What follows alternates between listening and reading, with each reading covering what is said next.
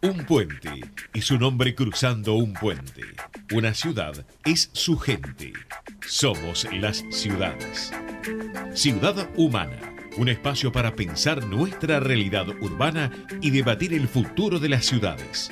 Hábitat, transporte, trabajo y todos los desafíos esenciales para el desarrollo humano. Bienvenidos a Ciudad Humana.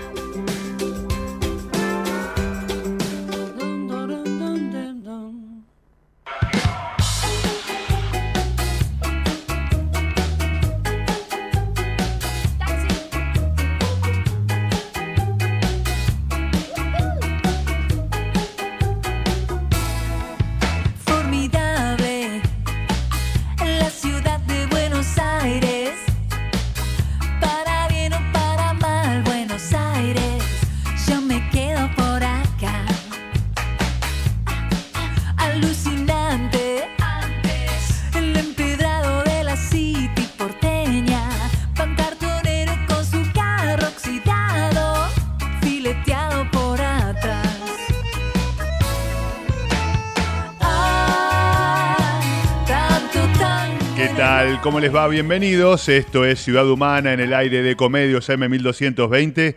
Me escucho como lejos, pero no importa, ya empezaré a mejorar mi propio retorno. Estamos en el Día del Maestro.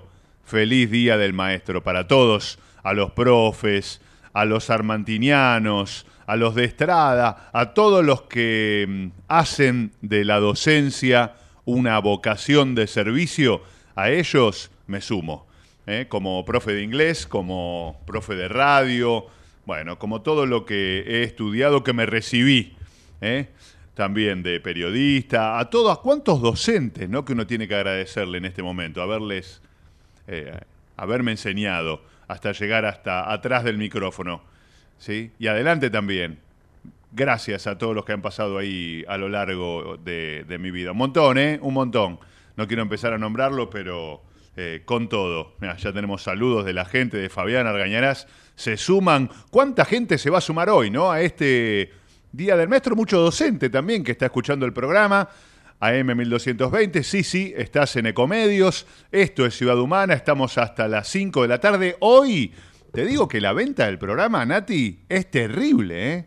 Agárrate porque empezamos con el festejo del Día del Maestro con la magíster María Eugenia Cosini para que nos cuente qué significa ser docente hoy desde su lugar de directiva de un colegio, de capacitadora, de formadora de docentes. ¿Qué, qué significa ser maestra hoy?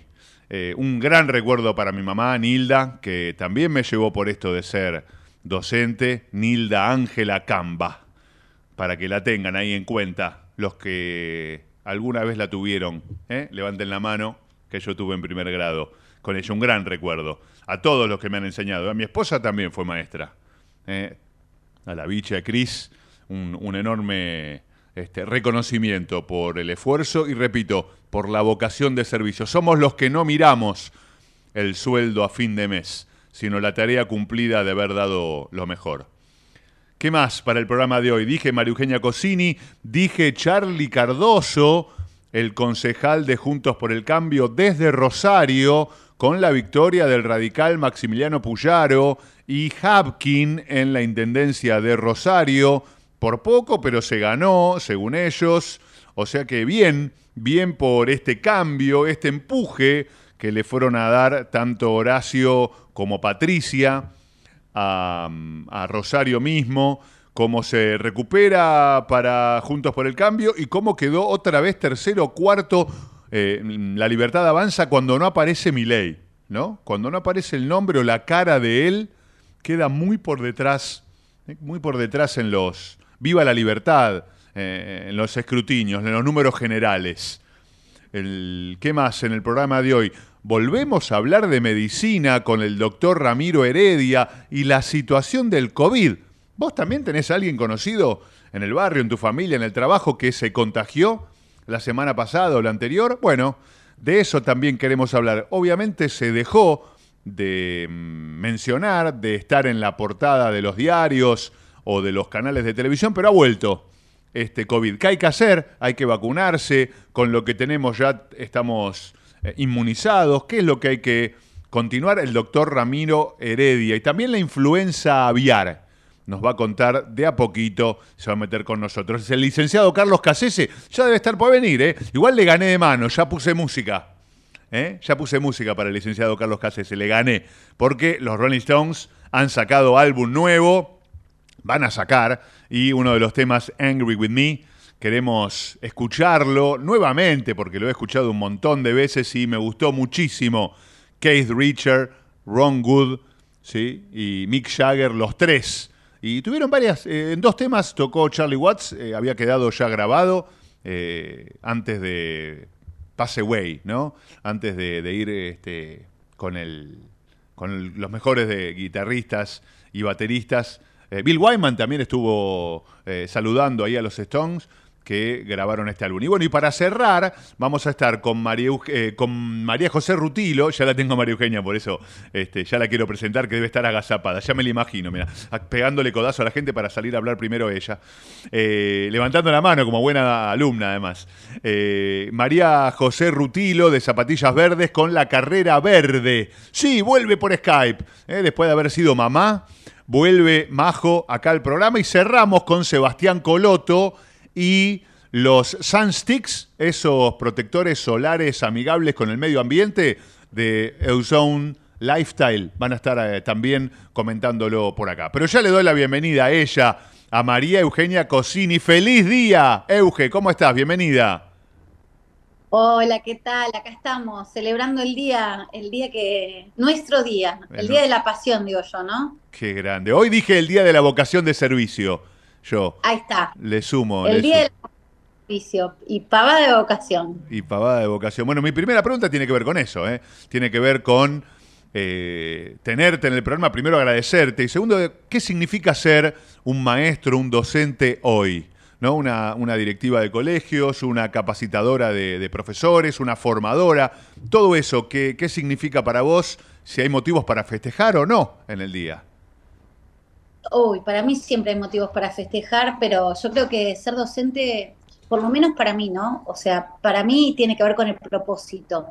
En mi caso, y creo que en el caso de muchos de los docentes que ejercemos eh, la docencia en, los distintos roles, eh, tiene mucho que ver con ese propósito. Yo creo que vine a este mundo a, a dejar huella, a, a transformar, a, poquitito, ¿no? Por ahí eh, hay quien, quien tiene la posibilidad de generar transform- transformaciones gigantes, eh, pero a mí me gusta pensar en lo que puedo hacer yo en mi metro cuadrado, qué, qué es lo que puedo transformar y, y creo que la docencia me regaló esa conexión con mi propósito, ese poder hacer desde el ser, ese poder generar cambio desde siendo parte del cambio. Eh, Claro. Creo que eso es la, la- la- la gran maravilla de la educación.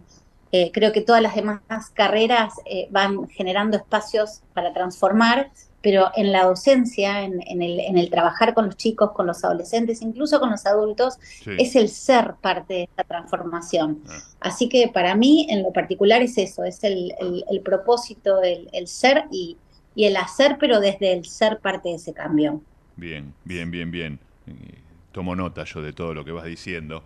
Eh, ya empecé con la pasión, me sumaste a la vocación, la pasión, ¿no? Eh, uno siempre habla de pasión cuando se pone la celeste y blanca, ¿no? Dice, no, la pasión es el fútbol, la pasión es el club, la pasión es eh, la hinchada, y, y me parece que vos fuiste por ahí y me gustó, me gustó.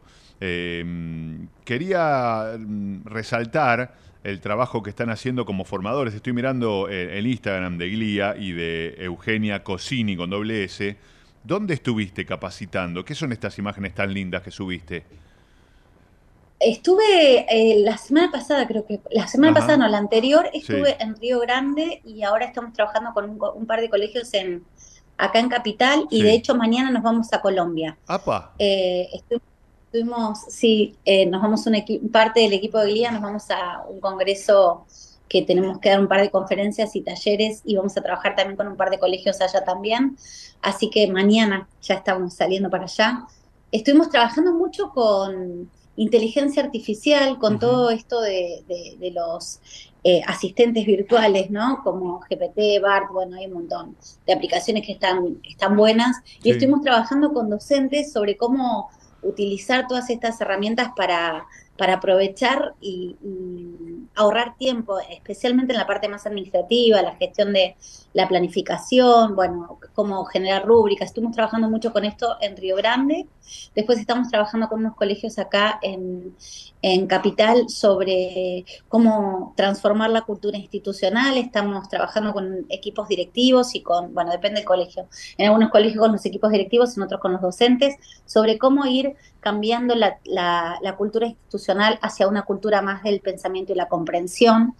Eh, y ahora en, Colombia vamos a estar trabajando sobre eh, educación emocional, cómo educar a las nuevas generaciones eh, y, también sobre liderazgo, sobre cómo liderar el cambio. Creo que a veces eh, los líderes tenemos que formarnos en, en cómo ser líderes que puedan generar espacios de transformación y de innovación en las escuelas. Así que eso es lo próximo que, que, vamos a estar trabajando esta semana, el viernes y sábado en Colombia, en Bogotá. ¿Y, cómo son la relación con los docentes? En este caso, docentes alumnos, ¿no?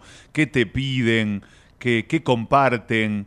Eh, ¿Lo ven en el aula esto de la inteligencia artificial? Yo me acuerdo cuando hacíamos un paralelismo cuando llegó la calculadora, ¿no? Al colegio que decían, no, los chicos no van a saber más razonar, o cuando llegó Google que decían, ya está, listo, el docente se fue, apareció Google y terminó el docente.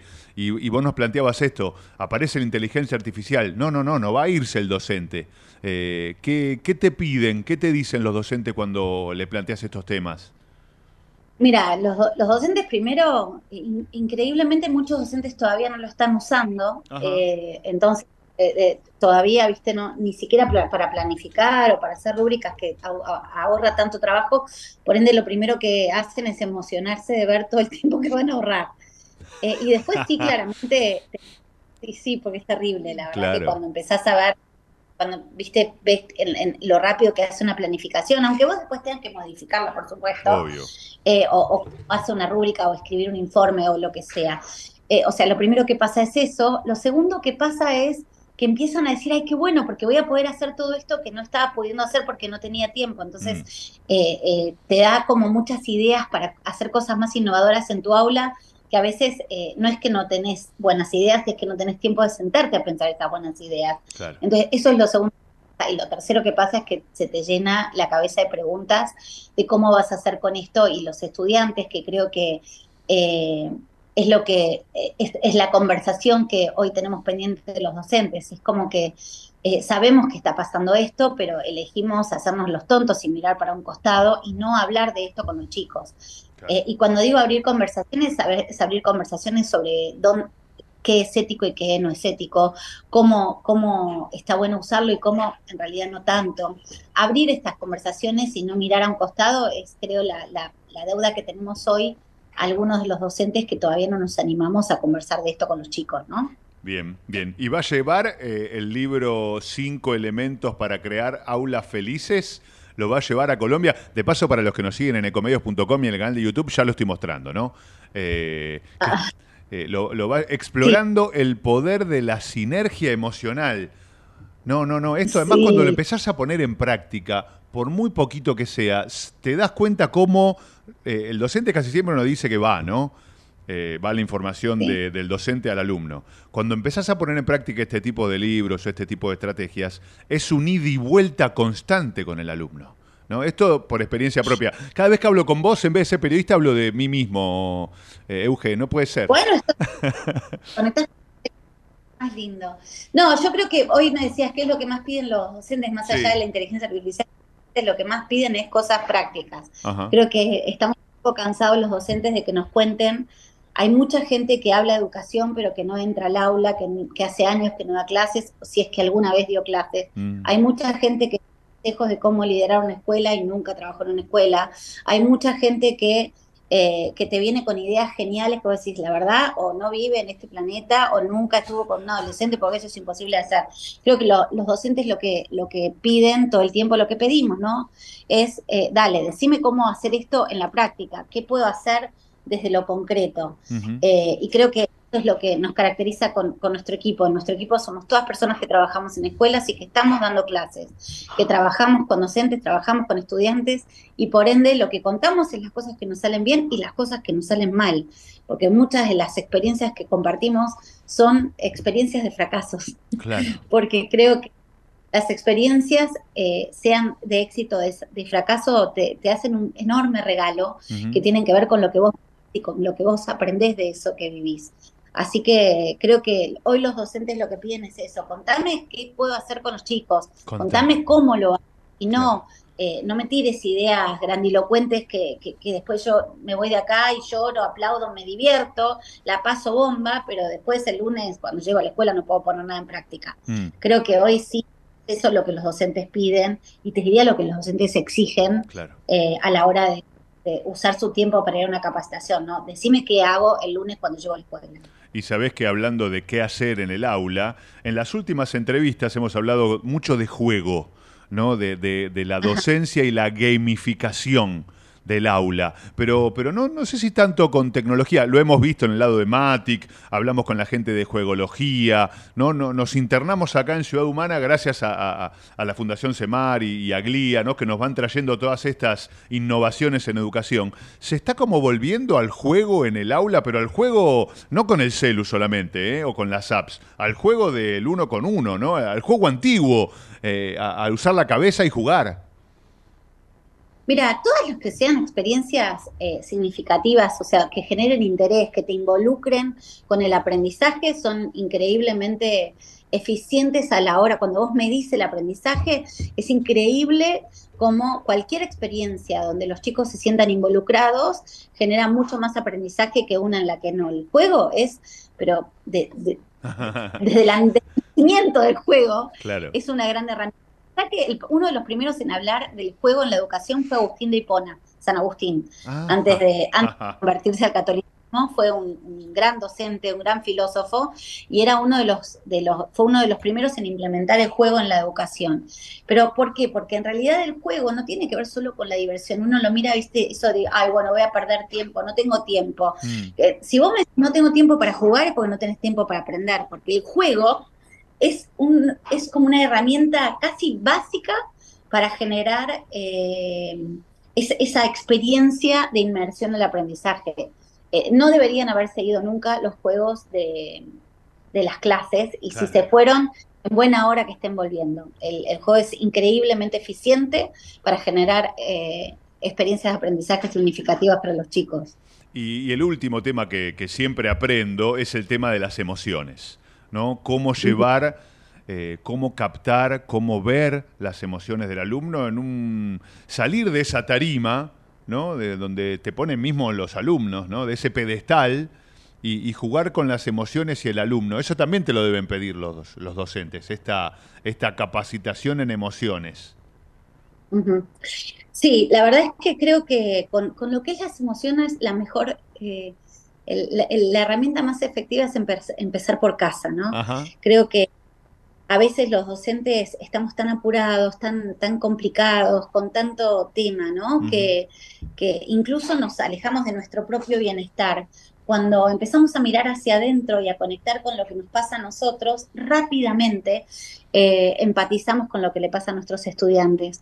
Creo que los docentes tenemos que recuperar ese bienestar emocional ese sentirnos emocionalmente eh, sanos, equilibrados, felices, porque ese bienestar propio, el, bienestar que, que, podamos sentir como, como personas y como profesionales, es el que vamos a llevar a nuestras aulas. Un, un aula donde el docente está en un equilibrio emocional, donde siente bienestar emocional, va a ser un aula donde va a haber bienestar emocional y se va a sentir ese equilibrio emocional. Entonces, creo que lo primero que tenemos que hacer es empezar a mirar hacia adentro para después poder mirar. ¿Viste la frase esta, la caridad bien entendida empieza por empieza casa? por casa, sí. Bueno, nunca, nunca mejor, nunca me, mejor utilizada que en esta situación. Creo que tenemos que poder eh, darnos un tiempito para ver qué nos está pasando. Si vos entras a tu aula eh, agotado, agobiado, enojado, eh, mm. nada, Claro. Es eso llevar y raramente, o sea, yo imagínate que vos estás agotado, angustiado, enojado por lo que sea,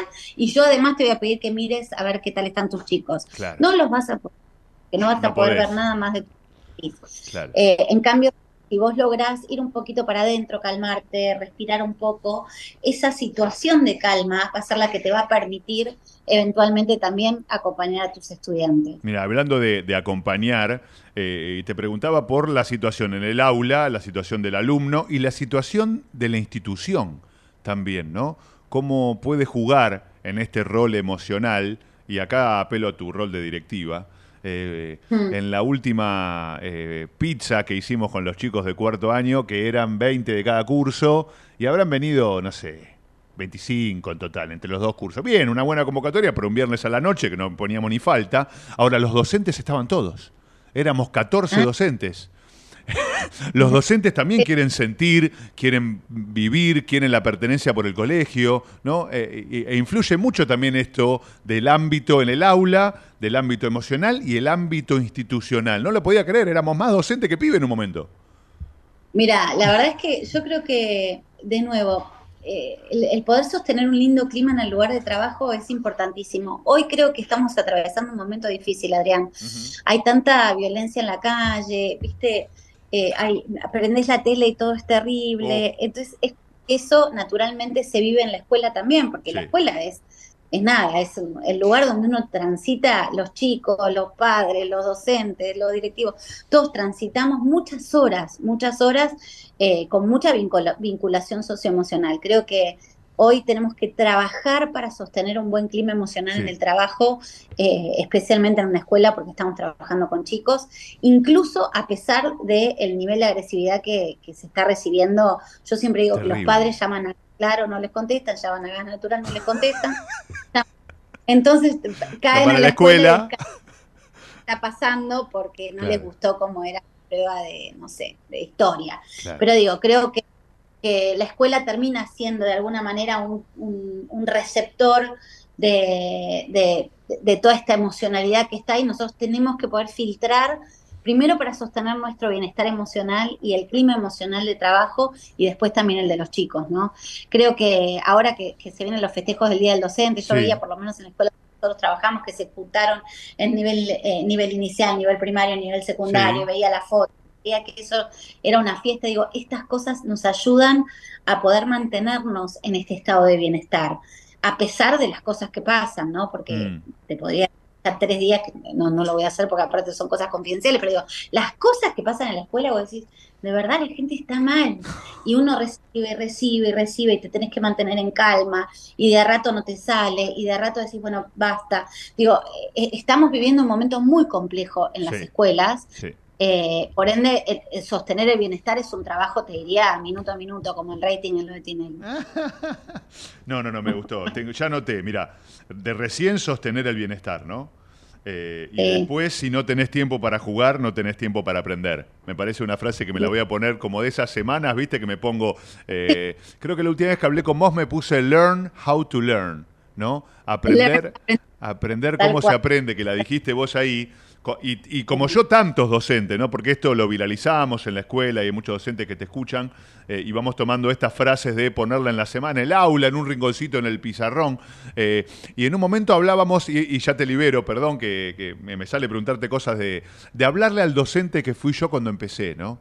Eh, quería alguna reflexión tuya para el docente nuevo para el docente que inicia este año, que, que todavía no está buscando esa pasión, está encontrando esa vocación de servicio, y me pongo como, como conmigo mismo, ¿no? Cuando empecé y todo lo que me faltaba aprender, y ya estaba recibido de profesor, y, me hablo a ese docente y le decía paciencia, ¿no? ¿Qué, ¿Qué mensaje le das hoy a ese docente nuevo que quiere empezar como profe, como maestro, como auxiliar, como preceptor en la docencia?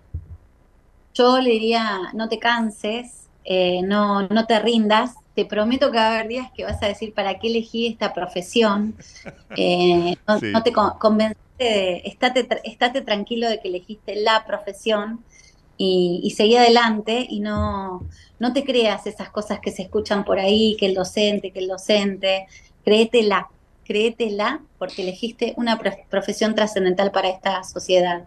Así que créetela y dale para adelante, que si no encontraste la pasión, la vas a encontrar con los chicos, la vas a encontrar cuando veas a, tu primer, a, a tus primeros estudiantes entrar a la facultad o encontrar Qué un lindo. trabajo y la vas a encontrar cada vez que le des un abrazo a ese nene que te diste cuenta que estaba mal, que lo viste cuando nadie más lo vio y pudiste dejar una huella en su vida con ese abrazo, con esa palabra de aliento. Así que nada, créetela.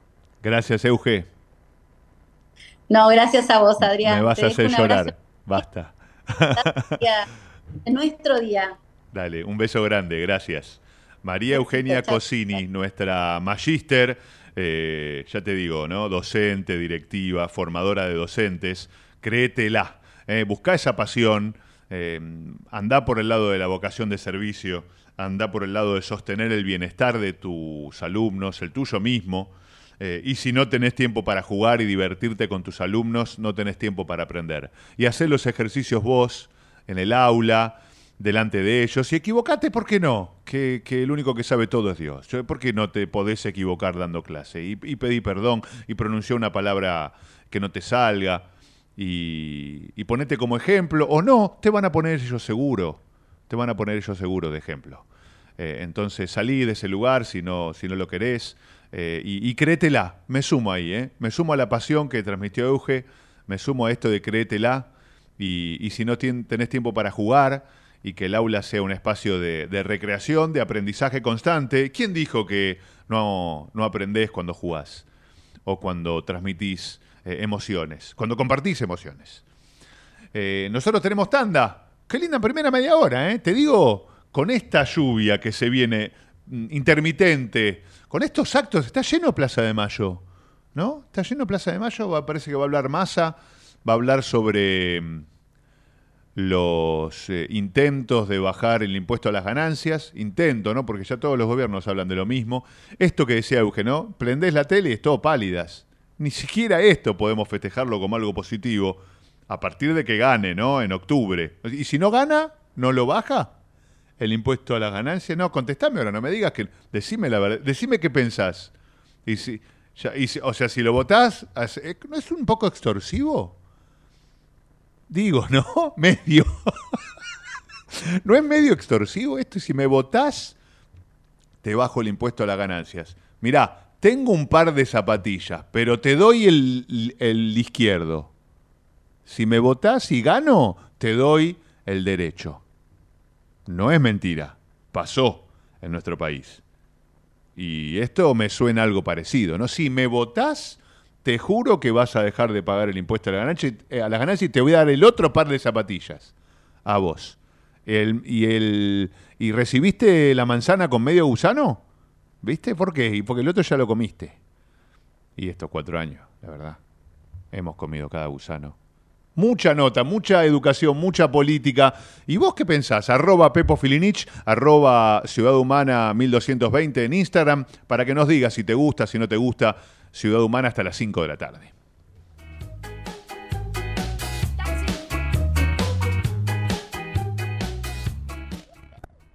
AM1220. Estamos con vos. Estamos en vos. American and Merit Hoteles. Primera cadena hotelera argentina. 3, 4 y 5 estrellas. Más de 20 destinos de Argentina y el Cono Sur. Aprovecha el código promocional Puro Branding con el 10% de descuento para los hoteles American Córdoba Park, American Executive Córdoba, American Buenos Aires Park, Merit San Telmo y American Executive Mendoza Hotel hasta fin de año. No válido para fines de semana largos. American and Merit Hoteles. Vení a disfrutar, recorrer, saborear. Elegí Entre Ríos. Estamos cerca. Gobierno de Entre Ríos. Informate en ecomedios.com. Seguinos en TikTok, arroba ecomedios 1220.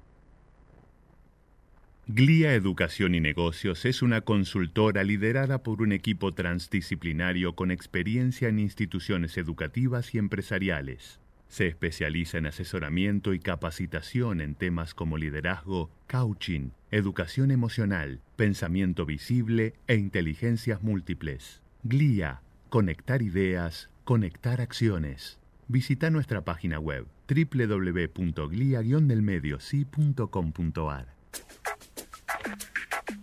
Mejorar la conectividad y apoyar iniciativas innovadoras y ecológicas.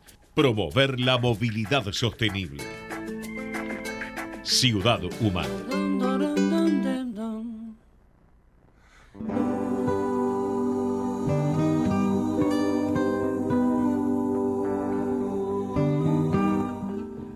...31 minutos pasaron de las 3 de la tarde... ...20 grados acá en Capital Federal... ...bastante alta la temperatura... ...dicen que viene un bajón de temperatura muy grande... ...hasta puede venir piedra... ...atención, alerta amarilla acá para el AMBA... ...pero yo quiero viajar a Rosario... ...porque el fin de semana hubo elección... ...en la provincia de Santa Fe... ...a gobernador, intendente... ...y la verdad que después de casi 60 años... ...hubo un vuelco enorme en, la provincia para Juntos por el Cambio, un radical ganó, estuvo Patricia, estuvo Horacio, estuvo Lustó, esa imagen que queríamos ver hace tiempo de la oposición, por lo menos desde ese lado unidos, ¿no? Por, por todos juntos mirando para adelante, se dio y capaz que es un empujón, este casi 60% que sacó Maxi Puyaro. Y lo tenemos al concejal Charlie Cardoso, que muy gentilmente nos, nos ha atendido. ¿Qué tal, Charlie? ¿Cómo te va? Adrián Filinich te saluda. Buenas tardes.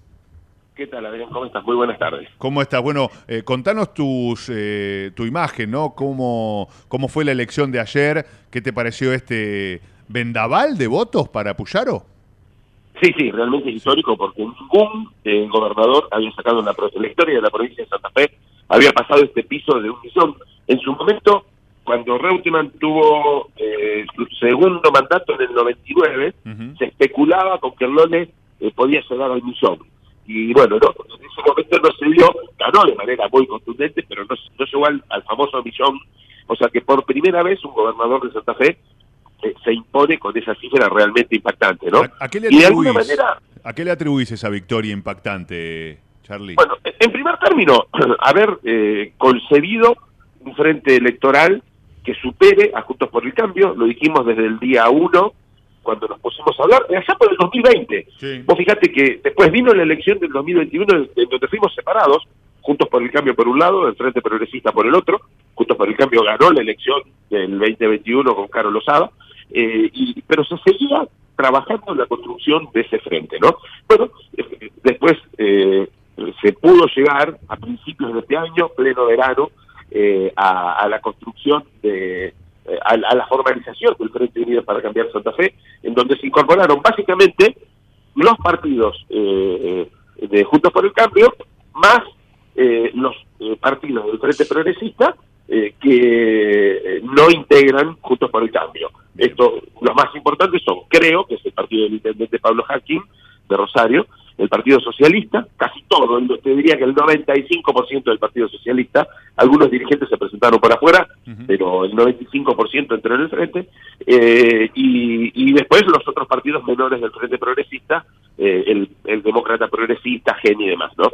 Bueno, nosotros pensábamos que para derrotar de manera contundente al kirchnerismo eh, y dejar atrás la pésima gestión de Omar Perotti, me hago cargo de lo que digo, realmente la gestión de Perotti fue una gran desilusión para todos, eh, porque un hombre que desde el 91 venía ocupando cargos públicos, intendente de Rafaela, senador provincial, senador nacional, diputado de la Nación, tres veces candidato a gobernador hasta que finalmente ganó, hizo una eh, pésima gestión, básicamente, y acá en Rosario, con, con, con el tema de seguridad, ¿no? Hoy claro. estamos con 190 homicidios. Ah. Y bueno, todo eso fue, de alguna manera, el caldo del cultivo. O sea, por un lado, la unión, destaco eso, ¿no? Eh, pudimos dejar de lado diferencias, no hubo, viste, porque esa, la famosa frase, mi límite es, claro. mi límite es Juancito, bueno, no. Todos tuvimos que, eh, obviamente, dejar de lado ciertas cuestiones de críticas o, o, o algunas posturas ideológicas un poco más extremas. ¿Por qué? Porque la idea era justamente llegar a lo que pasó ayer, ¿no? Se ganó Rosario, se ganó Santa Fe, a, en Rosario se le ganó con el intendente Pablo Hacking eh, a, a, un candidato que había ganado la interna kirchnerista y que responde a Juan Grabois, uh -huh. o sea que la segunda ciudad del país podía quedar en manos del movimiento Evita y de Juan Grabois, Sí. eh, se ganó la ciudad de Santa Fe de manera contundente, con un médico, un médico prestigioso de la ciudad de Santa Fe, hizo una elección enorme y sobre todo, por supuesto, eh, la elección de Maxi Puyaro a gobernador. Bien, bien. ¿Qué propuestas llevan adelante, Charlie? Ya me hiciste el análisis, el diagnóstico de los... ah, Mira, anoté, anoté pésimo, anoté desilusión eh, de Perotti, me parece que quedó clarísimo el análisis de lo que pasó.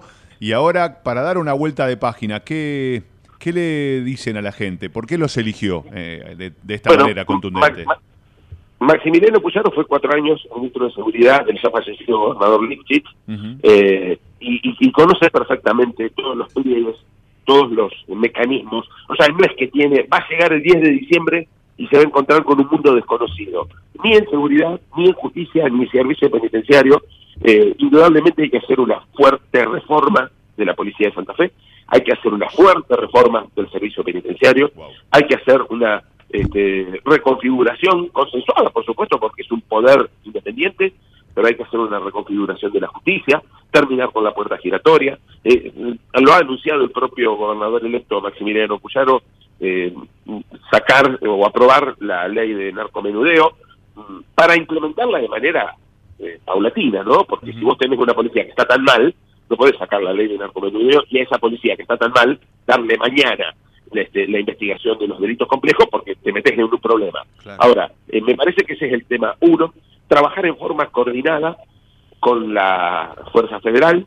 Hoy realmente lo que está pasando es un cocoliche, la gente se, se, se enoja mucho, porque el otro día llegaron, por ejemplo, mil gendarmes más, Sí. y nos tienen paseando en los shoppings. O sea que es increíble. O sea, eh, tenemos, Wow. lo dijo Patricia el martes de la semana pasada en la ciudad de Rosario, eh, está total y absolutamente tabulado que el 90% de los homicidios se producen en el 12% del territorio de la ciudad. Y los gendarmes están en los shoppings. Parece realmente una tomada de pelo de Alberto Fernández y del gobierno de la nación. Bueno, todo esto configuró esta, esta, esta situación, ¿no?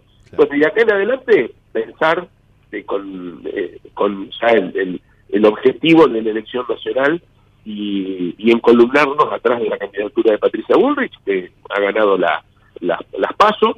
Eh, hoy, en, en su, ayer, bueno, vos lo dijiste, estuvo Patricia, estuvo Horacio, estuvo Lustó. Sí. Eh, Me pareció un buen mensaje. eh, Muy- Rogelio Frigerio, Sí. Sebastián García de Luca, en fin, hubo una cantidad de dirigentes nacionales para apoyar esto. Ojalá eh, podamos volver a festejar el próximo domingo de Chaco. Ojalá se pueda dar un buen resultado también en Mendoza. Eh, esto más la incorporación de Carlos Melconian como ministro de Economía, si es que Patricia gana la presidencia. Tiene que reconfigurar la campaña y, y- y- y presentarle a la gente una propuesta seria, una propuesta posible, una, pro- una propuesta que se pueda llevar a la práctica y no caer en saltos al vacío o aventuras mesiánicas, ¿no? Claro. Así que ahora, bueno, a pensar en, en lo que viene, que es indudablemente la elección nacional. Me gustó ese ambicioso el plan y además, a ver, eh, cuando hablan del cambio en la policía, cuando hablan en el cambio en la justicia, eh, todo el mundo pone el grito en el cielo, ¿no? Porque es como tocar a la familia, ¿no? Tocar a la justicia. Por eso pregunto, ¿no? Cómo o, o- o- nombrando jueces o dándole herramientas desde el Consejo Deliberante. ¿Cómo, ¿Cómo ves ese cambio en la justicia? Ya te digo, cada vez que hablan este gobierno, el anterior, el anterior, cada vez que dicen cambiemos a la justicia, naufragan todos esos proyectos por, no sé si por una protección, me hago cargo de lo que digo, una protección de, de- de la misma justicia. Sí, a ver, hay, hay una cantidad de fiscales y defensores que no, no han sido nombrados Ajá. durante esta gestión, no sabemos por qué no se enviaron los pliegos, eso hace que todos los procesos sean mucho más lentos, porque si vos en Reconquista, en lugar en el MPA, en lugar de tener 10 fiscales, tenés 3, Claro. indudablemente todo se para, todo se frena. Eh, pasa lo mismo con los jueces comunales o jueces de pequeñas causas, ¿no? Tenés decenas de jueces de pequeñas causas que son los que resuelven conflictos menores en los pueblos, Sí. eh, que también lamentablemente eh, han sido este, dejados dejados de lado eh, su- su- sus- sus nombramientos.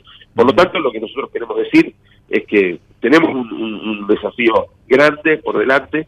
Eh, el gobierno, obviamente, lo va a conducir Maximiliano Puyaro y Gisela Staglia, eh, y, y con, con un tema importantísimo que tiene que ver con haber recuperado después de décadas Sí. el control del Senado de la provincia. Eso es un dato que, más allá de que la lista nuestra ganó la elección de diputados, encabezada por la dirigente socialista Clara García, y eso te asegura un piso de 28 diputados en la Cámara, eh, después, de, bueno, desde el 87, que el Wow. Senado lo controlaba una mayoría de señores feudales del justicialismo que hacía algunos 20 años estaban en el Senado. Bueno, Wow. ayer esa ecuación se dio vuelta y me parece que hay que sacar una cantidad de leyes importantes, que hay que mirar a la provincia desde otro lugar, que hay que hacer obras de infraestructura, que hay que hacer gasoductos, acueductos, eh, eh, potenciar mucho la red eléctrica. Acá en Rosario tenemos un elefante blanco, que es un, un hospital regional, Sí. que se empezó a hacer durante la gestión de Bonfatti. Wow. Vos imaginate que Sí, Bonfatti sí. fue gobernador del 2011 al 2015. Claro. Y bueno, ahí está, ahí está un edificio vacío, que durante el gobierno de Perotti no recibió un Nada. centavo de inversión. Bueno, La- la última. prioridades me parece que tienen que ser atendidas eh, de manera, eh, si bien no inmediata, porque la situación económica es muy grave, eh, tener un plan concreto de cuatro años para ir encarando. Primero la seguridad, Sí. primero que la gente pueda salir tranquila a la calle. Eh, y después, sí, todo lo demás que tiene que ver con vivir mejor. Me gusta hablar de propuestas, ¿no? Sí, como siempre, Georgina me dijo que eras una persona así para hablar de propuestas. Cada vez que hablamos con Agustín Forchieri, ¿no? Con Santilli, ¿no? Gente que habla de propuestas que no se mete en la rosca, de Horacio, de, de Patricia, que ¿no? Charlie Cardoso, propuesto una propuesta tras otra, una idea tras otra. Eh, te sumo una porque hoy es el día del maestro. ¿Cómo, cómo encara, eh, por lo menos desde la propuesta, la educación en, en Rosario y en Santa Fe, un día tan especial para los que somos docentes? Acá se, se necesita también una cuestión de inversión en infraestructura. Hay muchas escuelas que están en mal estado.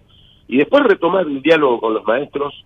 Eh, tenemos gremios que son bastante complicados, como pasa allá tanto en, en, en Cava sí, como, sí. En, como en provincia.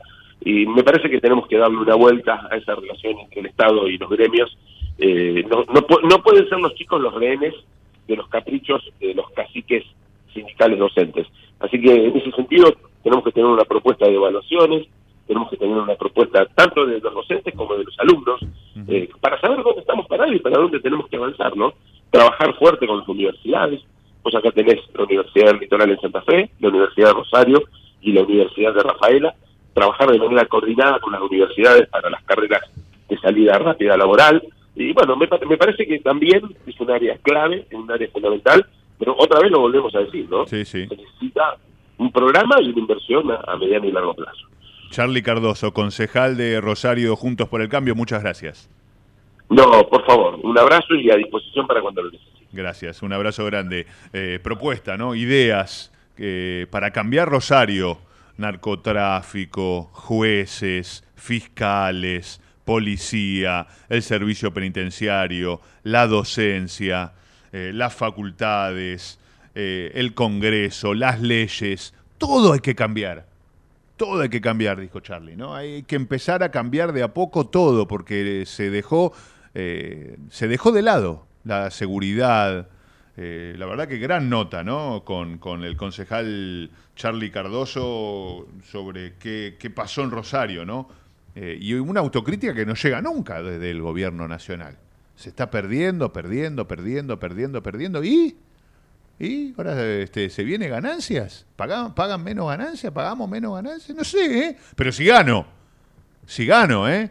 Ah, Le doy la bienvenida al licenciado Carlos Casese. No sé si escuchaste, bienvenido, ¿cómo estás? Buenas hola, tardes. ¿qué tal? ¿Todo bien? Feliz Me- día, ¿eh? Gracias, gracias. Para vos Igualmente. Y todos los docentes. Igualmente, usted Sí, también. hay día del profesor también. También, también, Sí, 17, sí, sí. claro. Eh, me hizo recordar mucho ¿Qué a, fue? tengo un par de zapatillas, Sí. ahora te doy el- la zapatilla izquierda. Si gano, si me votás, y si gano, te doy la derecha. Si hay segunda vuelta, pueden ser también eh, que estén en juego los cordones. Ah, ¿me escuchaste entonces? Sí. Ah, este, Te falta la motosierra, como, no sé. No, pero no hay una autocrítica de... romper todo. No, este fue lo- este fue- todo esto lo dijo Charlie, ¿eh? Ah, sí. No, no, esto fue lo que dijo Charlie, lo anoté. Reforma de la policía, del servicio penitenciario, de la justicia, coordinar con las fuerzas federales. Los federales, los gendarmes están paseando por el shopping en vez de estar en, en el segundo cordón, de, en el Gran Rosario, Claro. ¿no? donde se producen realmente los asesinatos. 190, anoté, 190 homicidios en lo que va del año, dijo Charlie. ¿no? Eh, nada, y reivindico esto, ¿no? Cuando uno habla de política, me pasó también con Gastón Corti, que está escuchando, con Martín Cho César, eh, propuestas, ¿no? Ideas, propuestas. No, no la chicana, no, no, no la diferencia política barata. ¿eh? Me gusta hablar de esto y darle a la gente la respuesta. ¿Cómo salimos de acá? Bueno, con un plan que tiene un comienzo que va por por acá, ¿no? Y, a- y a mediano plazo esto, ¿no? Y a largo plazo tal cosa. Me parece que no hay una autocrítica del gobierno, como que todos fueron otros, ¿no? Los que estuvieron ¿De qué gobierno? Y, por ejemplo, Cristina, Alberto, Sergio Massa. eh, eh, Este gobierno, no sé qué pasó estos cuatro años. ¿Quién gobernó? Que tan mal no fue. ¿No? ¿Qui- qui- no se hizo cargo ninguno No, no. de esta debacle. ¿A Axel Kisilov, que eh, es gobernador ahora o, o va por la reelección o, o es nuevo? Y Parece que es nuevo. privatización de IPF, perdón, con privatización no. Este, Estatización. Estatización, Ma-. Mauricio Macri, que ahora parece que va a salir a hablar para apoyar a Patricia Bullrich, o no, o apoyará a Milei, che. no, no, no. Creo que esta noche en alguna La- entrevista Sí, sí, una vuelta más, va a dice hablar TN. en contra de mi ley. Va a hablar en contra, pero primero, le, primero lo llamó, para- primero lo llamó para decirle, mirá Sí, que, mirá que es un un mirá que en pichanga. segunda, mirá que en segunda vuelta estoy con vos, eh. Que- Sí. no, no, terrible. ¿Este es el famoso juega a dos puntas? Algo Mauricio. así, claro. Sí. Creo que no le pregunté nada a Charlie, pero no sé si estaba para preguntarle a él. Veníamos con mucha propuesta, ¿no? Este, por favor. Bueno, ¿qué viene? Invoquemos el amor. Es verdad, es verdad. ¿Qué, qué trajo para hoy? ¿Negociación? No, sí, pero Sí, quiero, dígame. ¿sabés qué? Frente a todo esto que estás hablando, y me Sí. parece que encaja bien, y releyendo este tema, quería hablar de, dentro de lo que son las variables cruciales, recordemos esta información, poder y tiempo. Y dentro de poder, me gustaría que intercambiemos un poco la charla sobre el poder del compromiso. Wow, ok. Creo Bueno. que es un momento muy oportuno.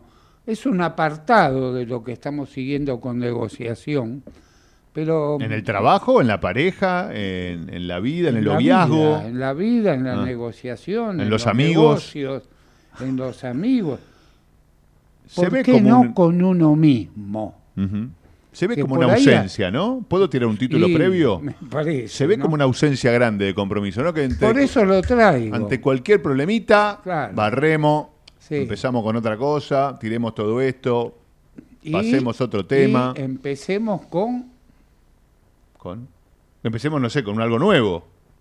¿Con qué? el compromiso con Ah, uno mismo. ah, sí, obvio, obvio. Sí, sí, sí, pero yo también lo veo, ¿eh? Este, Hagamos una charlita con algunos puntos que traje, así. muy ¿no? bien. Muy bien. ¿Trajo música también?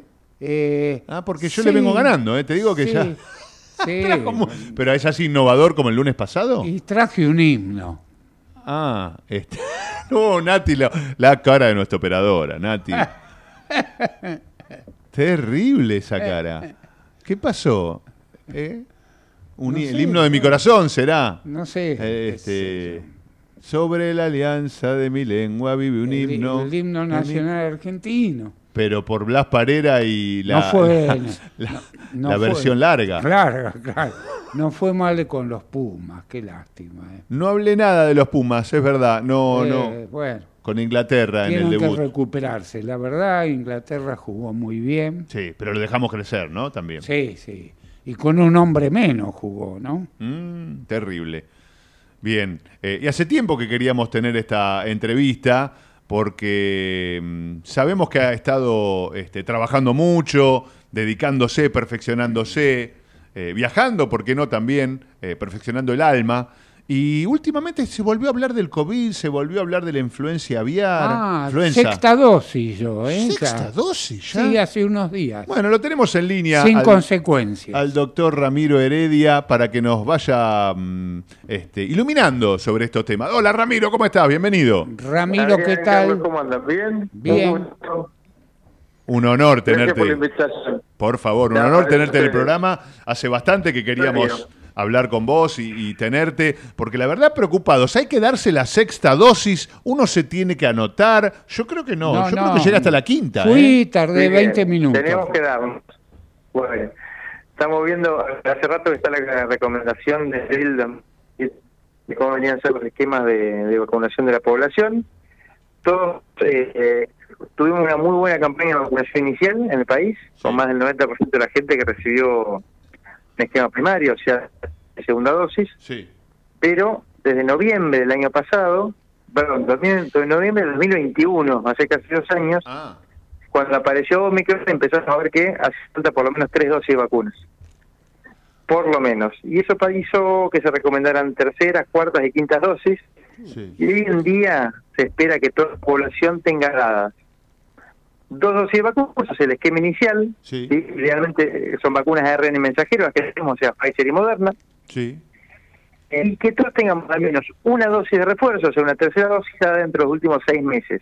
Ah, ¿Por qué eso? Porque desde, hace- desde febrero de este año el país las las Uy, te variantes. estamos perdiendo. A ver si te podemos poner en algún lugar donde tengas un poquito mejor señal. Llegué a que... A ver, ¿ahora? Ahora peor, me parece. Para el otro lado anda, Ramiro, que... A ver. Llegamos hasta la dos dosis y un, re- un dosis de refuerzo cada seis meses. ¿Escuché bien? Ay, qué lástima. Lo llamamos de vuelta, lo llamamos de vuelta, lo llamamos de vuelta. Ahora te llamamos de vuelta, Ramiro, cortá que te llamamos de vuelta, así te ubicamos. Eh, ¿Te anotaste vos? ¿Fuiste a dónde? A- Eh, al centro islámico. en- ¿Centro islámico? En Bullrich, que Sí. en realidad Ah, la fui. entrada es por Cerviño. Ah, ok. Sí. ¿Y que del Pasaba, vi luz, entré. Y Hola. Poca gente. Yes, hello. Este, Nice to see you. o sea, la Vaccine. enfermera me dijo que sí, que había mucho COVID. Este, y bueno, sexta dosis. ¿Y No te tardé queda- más de 20 minutos. ¿Y ¿eh? te queda registrado? ¿Te anotan Sí, que te diste Por suerte llevaba conmigo la- el carnet? el- ¿O el Mi Argentina será eh, ahora? lo tengo impreso yo, la- con toda la serie de dosis y demás. Sí. ¿sí? Me dieron Pfizer bivalente, que Ah. habría que preguntarle a Ramiro por qué bivalente.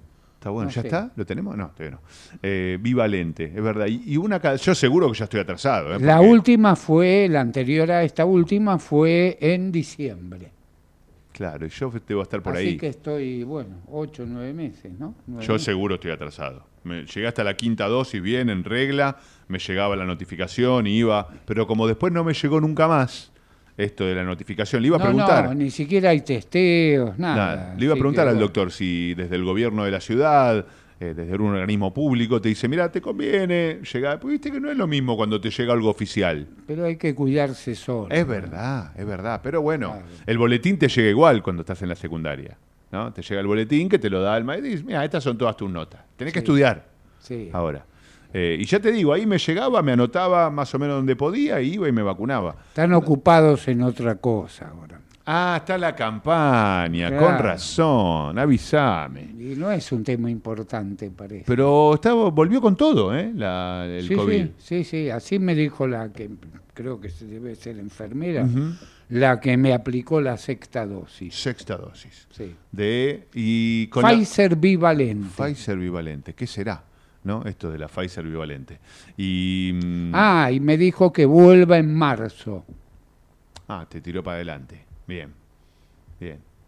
Estar protegido. Sí. No, no, no pudimos conectar, ¿no? De vuelta con, con el doctor este, Digo, que debe de estar aquí, de atendiendo. aquí a marzo Va tranquilo. Sí, no, porque hubo muchas Hay que modificaciones. llegar, ¿no? Hay que llegar. claro. Yo no sé qué va a pasar de acá a octubre, imagíname. Claro. De- el mínimo estará, el mínimo de ganancias, ¿no? Estará eh, desde octubre por encima del millón y medio de pesos. La pucha. Yo no tengo un millón y medio de pesos ni, ni un es seguro para docentes no es, ¿no? Un millón y No. medio de justo el día del docente hablan de un millón y medio de pesos. ¿Los jubilados están exentos? No, me parece que pagan ganancias Pagan jubilado también. Obviamente. ¿Habrá jubilados de millón y medio? No. No, y puede ser, ¿eh? No, No, la máxima no llega a eso. llega, ¿no? ¿Y se puede juntar varias que lleguen a eso? Dejan de pagar policías, maestros, médicos, jubilados y otras categorías dejarían de pagar el impuesto a las ganancias. Ah, lo aplican ya, le sacaron este argumento al candidato. Qué buen momento, ¿no? ¿Eh, ¿Será electoralista este anuncio? Digo, ¿no? Porque me dejé de chupar el dedo hace muchos años, Carlos. Sí, sí, sí. Lo ¿No? bien que hace. Se- ¿Será elect- o sea, dejan de pagar policías, maestros, médicos, que hasta ahora pagamos, estábamos agobiados. Eh, ¿Sabes lo que pensaba? Por ejemplo, llega un gobierno de otro signo político que no es el actual. ¿Y esto lo mantendrá? Porque es una entrada de dinero importante la que deja de recibir el gobierno. Sí. No sé, pensaba cuando venía por acá en el subte, pensaba, claro, porque si este gobierno lo logra, ¿no? Lo hace como una conquista, vamos, vamos, dejamos pagar ganancia, y sube otro signo político, Patricia o Javier, ¿seguirá con esto? No hay compromiso con este con esta decisión, entonces. Será por el Congreso que lo tienen que sacar entonces. Supongo, ¿No? ¿no? O respetar una decisión que ya está tomada. Sí. Bueno, reunión clave ahora entre Massa y la CGT. Bueno, eh, quiero cerrar esta primera hora. De paso, ya le agradecemos a- al doctor Ramiro Heredia. Después le mando un mensajito. Lo tuvimos un poquito. Me faltó preguntarle por la bivalente. Falta, si después de las cuatro querés darle un llamadito ahí, capaz que, intentamos otra vez. Pero ¿le parece ir con música? ¿Qué me va a traer? ¡Ah! Esta es la que elegí yo. Eh, empezamos con lo que elegí yo. ¿No? Eh, una banda nueva. La traducción sería como los cantos rodados. Ah, No sé los si lo- Rolling Stones. ¿Vagabundo? Sí, puede ser vagabundo también. The, The Beggars, ¿no? Los cantos rodados, ¿sí? Y, y los, ca- eh, tenían la contra que eran los escarabajos del ritmo, ¿no? Que eran los Beatles, ¿no? Los no me saques la lengua. ¿no? los- Empezamos a letear. Esta va a estar en mi fiesta de 50 años. Este tema va a estar en mi fiesta de 50 años. Mick Jagger, Keith Richard, Ron Wood, este trío. En algunos temas Charlie Watts también, eh, dos temas. Bill Wyman, ex bajista de los Stones, en este álbum que está revolucionando todo. Angry with Me, The Rolling Stones.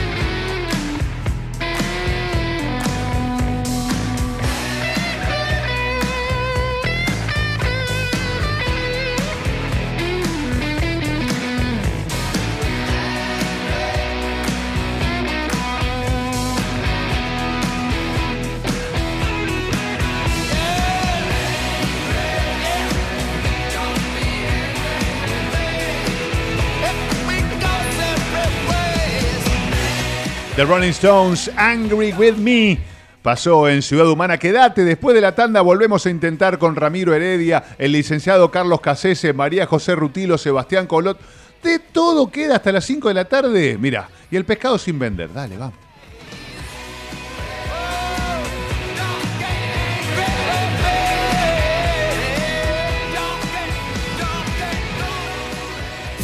Desde Buenos Aires, transmite LRI 224, AM 1220, Ecomedios. Hoy podemos decir orgullosos que en Vicente López tenemos las escuelas municipales más modernas y tecnológicas de Argentina. No para ganarle a nadie, para que ganen los chicos. Vivamos Vicente López. Vení a disfrutar, recorrer, saborear. Elegí Entre Ríos. Estamos cerca. Gobierno de Entre Ríos. ¿Sabías que para producir una tonelada de papel se talan 15 árboles? AISA te invita a sumarte a Eco AISA, un programa que busca conseguir un impacto positivo en el medio ambiente reduciendo el consumo de papel y que además recompensa tus interacciones digitales con descuentos y beneficios. Participar es muy fácil. Adherite al servicio de factura digital a través de la oficina virtual desde la página web o la app de AISA y comenzá a disfrutar de múltiples beneficios en supermercados, farmacias, entretenimientos, indumentaria y muchas cosas más. Si además te adherís a débito automático y te descargas la app, accedes a más beneficios especiales. Ingresá a www.aisa.com.ar barra eco-aisa y forma parte. Informate en ecomedios.com.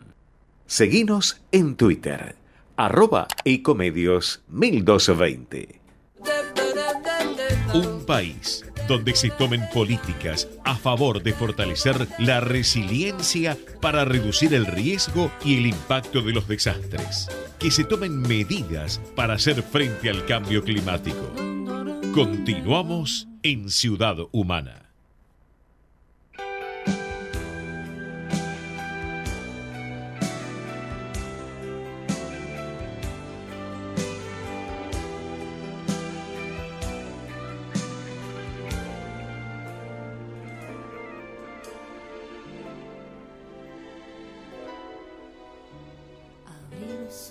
Y la vi.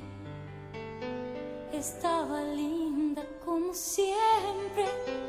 Las primeras luces del día la invitaban a cambiar como en sueños intentaba ser el centro de algún universo, enfermando a bocanadas, reviviendo.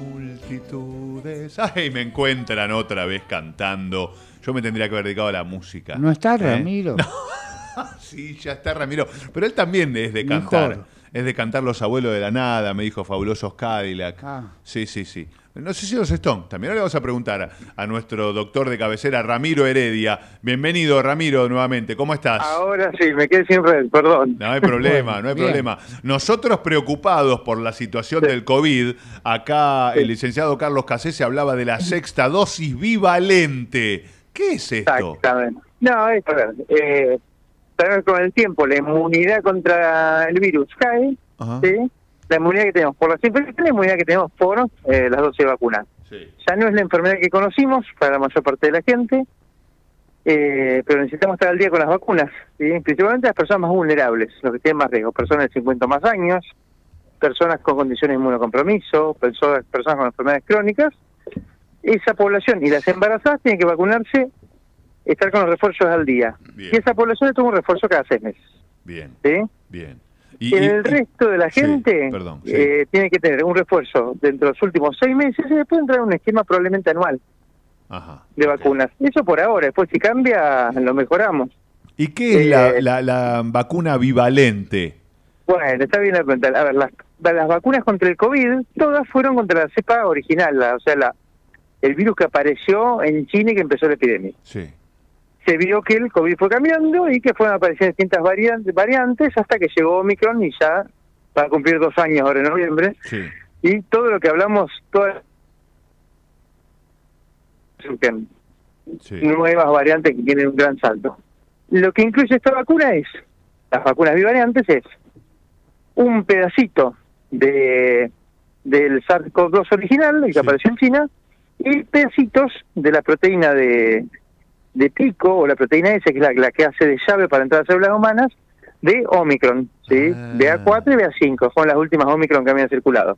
Y ya en Estados Unidos están haciendo una vacuna, están empezando a reforzar con una vacuna, y en Europa la probó ahora, que es monovalente contra el, la última variante de COVID que está dando vuelta. Eso es lo que se viene también. Eh, refuerzos actualizados de acuerdo a lo que circule o a lo que circuló recientemente. Lo que pasa es que cuando ya tenés una vacuna, estamos con una subvariante dando vueltas, pero dan buena, muy buena protección contra la enfermedad. ¿Qué queremos prevenir? Enfermedad grave, o sea, internarnos, Sí. requerir terapia intensiva o morirnos. Eso es lo que previenen las vacunas principalmente. Bien. Y baja mucho el riesgo de infección. Claro. Mm, No es lo suficiente como queremos, pero pero baja el riesgo de infección. Pero previene la enfermedad grave, que es el problema. Si nosotros lo vivimos como un resfrío, vaya y pase. El tema es cuando no lo vivimos como un resfrío. Exacto. ¿sí? Bien, bien, bien, bien. Y mi última pregunta, agradeciendo el tiempo, el doctor Ramiro Heredia, la influenza aviar. ¿Qué, qué influencia tiene o qué, qué- qué hay que cuidarse en humanos o en animales? A ver, hoy, al día de hoy, el peligro para las personas es casi nulo. Bien. ¿sí? Porque estamos viviendo un brote de influencia aviar, esta influencia que estamos hablando ahora, la H5N1, que data desde el año 1997, ¿sí? Y se reportaron en el mundo menos de 850 casos desde que empezó. ¿Cuál es el problema? Las pocas personas que enferman, enferman muy grave, requieren mucho contacto, generalmente son cuidadores de, o veterinarios, gente que interactúa con ellas o en el control de los brotes, cuando hay algún brote, Sí. y eh, existe el riesgo potencial de que esto mute de alguna forma que sí se transmita mejor y sea mortal. ¿sí? No es lo frecuente, pero es un riesgo potencial y eso es lo que tratamos de cuidar. Y es un problema para las cadenas de producción. Influenza aviar, eh, si están aves de corral, por ejemplo, como pasó este último tiempo, último tiempo, se corta la comercialización de esas aves, hay que hacer matanzas masivas a 10 kilómetros a la redonda, y sí complica mucho la situación, o sea, de los rodeos, la matanza masiva. Claro, obvio. Sí, claro. Sí complica mucho la situación eh, a nivel de cadenas de producción y esa es la importancia que tiene, ¿sí? Y lo que vimos ahora, algo sin precedente, que fue la extensión de la influencia aviar de las regiones donde surgió, que fueron en, en sudeste asiático, y creo que en Hong Kong, en el que estamos dando vuelta, a todo, el, eh, todo a Europa y América, bajando desde el hemisferio norte hasta nuestras costas, lo que vimos ahora la matanza de, perdón, la mortandad de, de lobos marinos, ¿sí? Que, que es algo inédito. Ah, Además, lo que tiene, claro, lo que tiene este virus, que en los animales, principalmente las cepas que están circulando, generan muy alta mortandad Mm. y rápidamente. Esto en animales silvestres, como son los lobos marinos, ¿sí? Lo Pero también puede, también puede producir en, en animales de producción, como pasó con aves de corral y todo. Y, y eso sí, diezma establecimientos productores, economías regionales y un montón de cuestiones, pues es- corta exportación y corta todo esto, ¿sí? Hoy estamos libres de influencia aviar, lo cual no no afecta a las cadenas de producción. Sí tenemos en, en animales silvestres, pero no afecta al otro. ¿sí? Repetime, estamos libres de influenza aviar. En aves de corral, En o aves de sea, corral, en- que son las que se consumen, o sea, Sí, sí, pollos y derivados y todo. Quiere decir que no va a subir el precio del pollo. no debería subir por esto, por lo menos. Hay Por un eso. montón de variables Ya- más, me parece. ya puso Ahí el- entendés más vos que yo. pero- Todo, de todo entiende más que nosotros el No, licenciado. Es impresionante. Yo lo siento ahí, le empiezo a hablar de ganancia, le hablé de, de usted, del- de, los médicos, le hablé de... pues, ese es grande. Eh, Ramiro, te agradecemos por, por este contacto. Ya nos pusimos al día, nos actualizamos. Rápido, sencillo, cercano a la gente. Eh, ¿Alguna red social o algo para, además de Infomed, eh, para verte, Ramiro? Ah, bueno. Bue- Por suerte ya lo habíamos, ya lo habíamos despedido, ¿eh? ¿Eh? A Ramiro. Sí, ¿no? ¿Se nos fue? Bueno, Ramiro Heredia ¿eh? pasó por nosotros, eh, por el programa eh, Infomed. Después te voy a pasar el link para que sigas a Ramiro Heredia tanto en Instagram como en el canal de YouTube. Bueno, muy y bien. me quiero introducir en negociación. Ya voy directamente con usted. Vamos ¿eh? a. Sí, sí, sí. Le damos, Bueno, le damos para este, adelante. Eh, Y como- el poder me ibas a hablar, Sí, ¿no? como te decía fuera del aire, este, creo que viene bien repasar una de las variables cruciales de la negociación, que dijimos son tres y están en ese orden, información, poder y tiempo. Y dentro de poder se me ocurrió este fin de semana, dado los momentos que estamos viviendo, preelectorales, en cuanto a elección general me refiero, ¿no? Que es el poder del compromiso.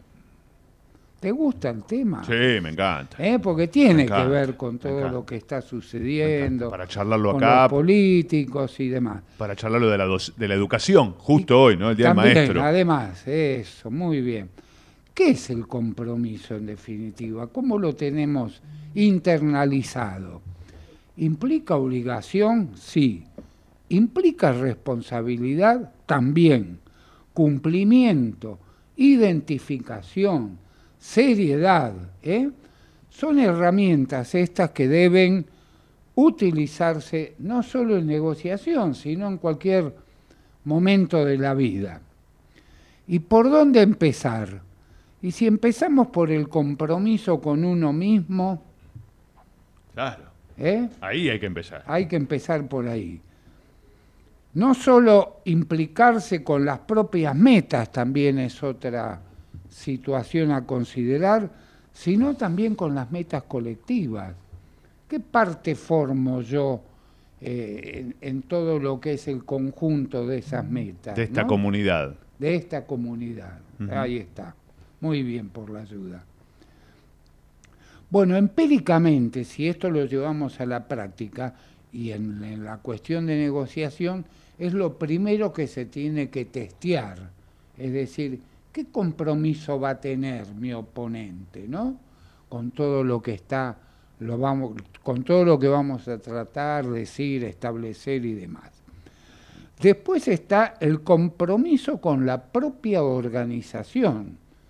Yo escuché en la persona que estabas entrevistando al comienzo del programa María Eugenia. el compromiso con la, or- la organización Sí, misma. el ¿no? ponerse la camiseta. Con el colegio, Exacto. con la institución. El bienestar institucional. Es eso, es Sí. ponerse la camiseta.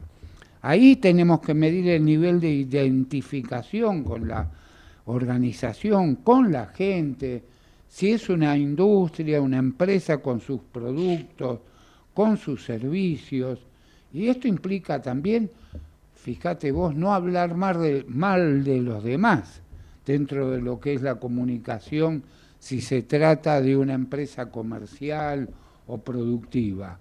Y en la política debería ser también esto, ¿no? claro que sí. No Claro hablar mal de los demás. Es decir, el compromiso es con mi sector partidario, con mi sector político. Una de las notas que más me gustan, ¿no? Esta que te decía de Charlie Cardoso, de Agustín Forchieri, ¿no? Eh, Santilli mismo, propuestas, ideas, propuestas, salir para adelante, hechos, ¿eh? Hechos, cosas que se van claro. logrando, Sí, sí. ¿eh? y se sale de así, y, y vamos con esto, y se trabaja. en- Georgina John Ferry, Sí, cuando habla del trabajo que hace en, la, eh, en el campo, ¿no? El compromiso de estar al lado de la gente, bajar al- a, a la vereda, Sí, ¿no? muy bien. Significa orgullo de pertenecer. Vos dijiste ponerse la camiseta. Sí. Y yo agrego y también transpirarla. Transpirar la camiseta, Claro, sí, tal ¿eh? cual. Tal cual. Lealtad.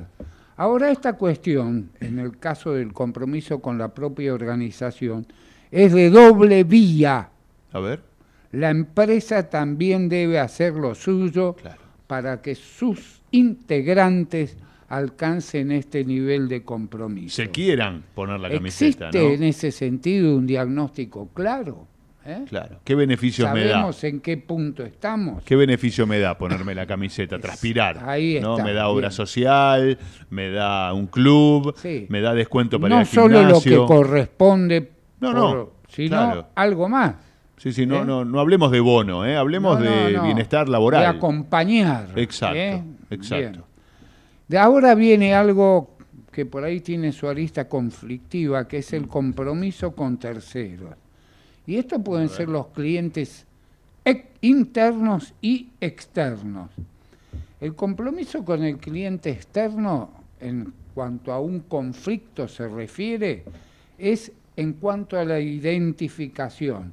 Hay que tener en claro al cliente externo y entender lo que significa para nosotros, ¿no?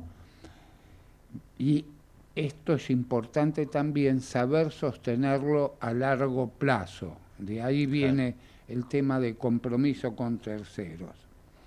Saber y estar seguros que las personas que negocian con nuestra organización nos representan debidamente. Mm, ¿eh? Me pasa eso con los gremialistas. Claro, y, con, y sucede con los vendedores también. ¿A quién representan? ¿A los clientes o a la empresa? Uh, qué buena pregunta. ¿Eh?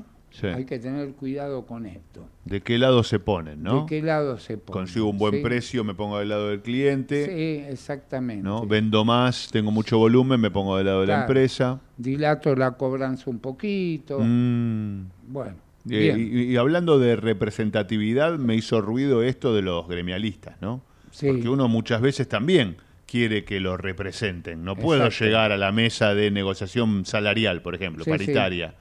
Y sin embargo hay un- una ausencia de representatividad, de compromiso también, ¿no? Para con el trabajador, muchas veces.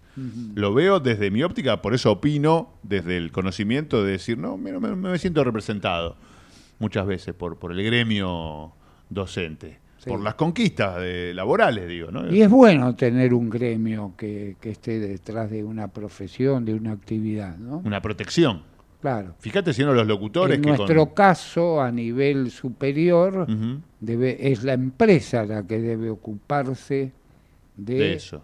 ¿No hay comisión interna? Sí. No, no, no, a niveles gerenciales no. Ah, ok, ok. No, no, no.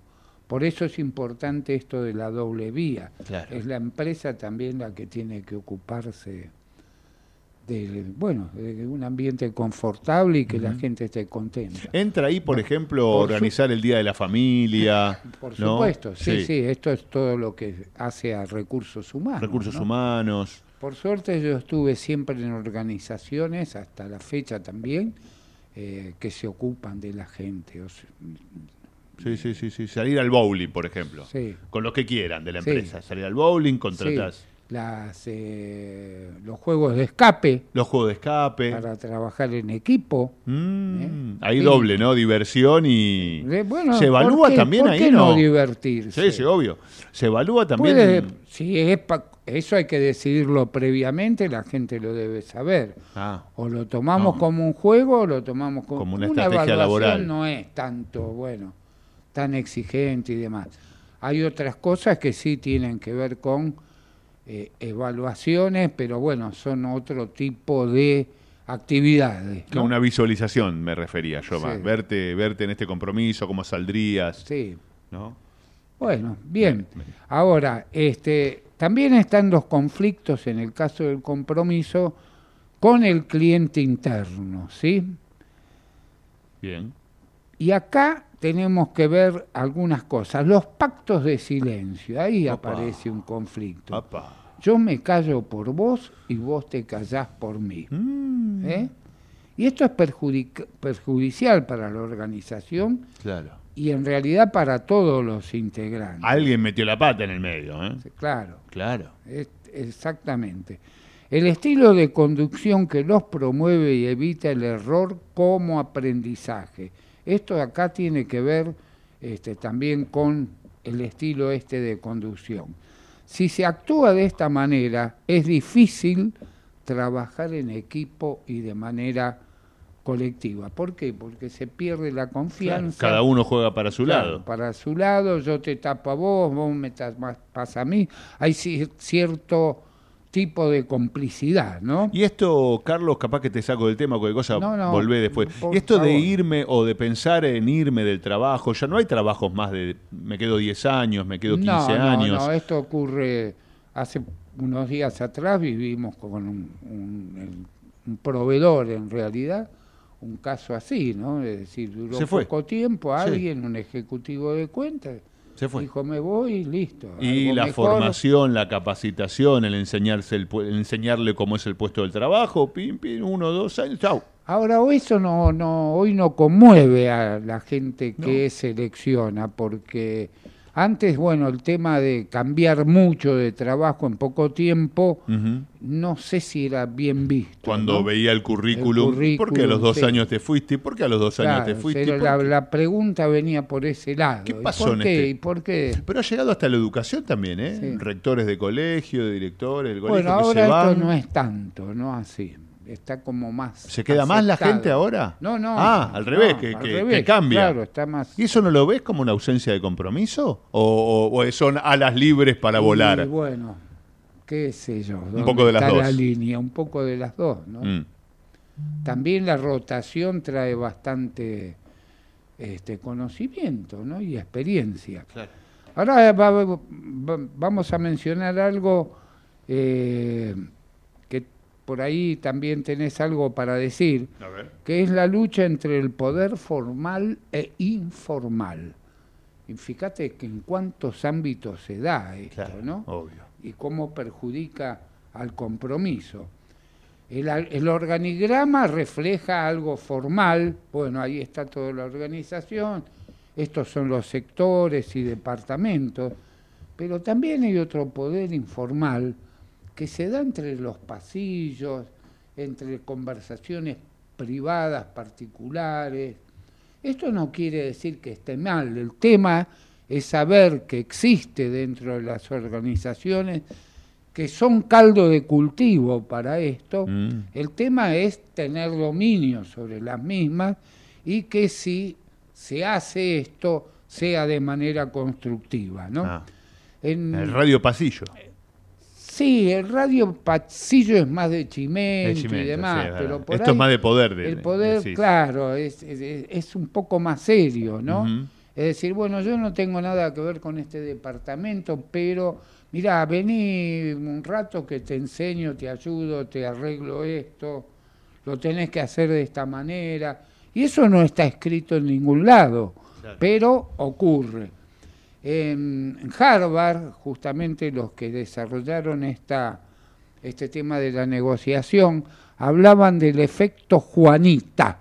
¿Qué es el efecto Juanita? El efecto Juanita, ¿no es cierto? Ver una anécdota de, de- de- de los que desarrollaron esta teoría de la negociación y este era alguien, llega alguien en una empresa, un cargo importante y todos hablaban de Juanita, Sí. Pero este hombre no la encontró en el organigrama. Ah, ¿quién Cuando era? tuvo necesidad de hacer informes y demás, y ahí tuvo que buscar a Juanita, Mm. que era una persona que se ocupaba de la mayordomía de las oficinas. Sí.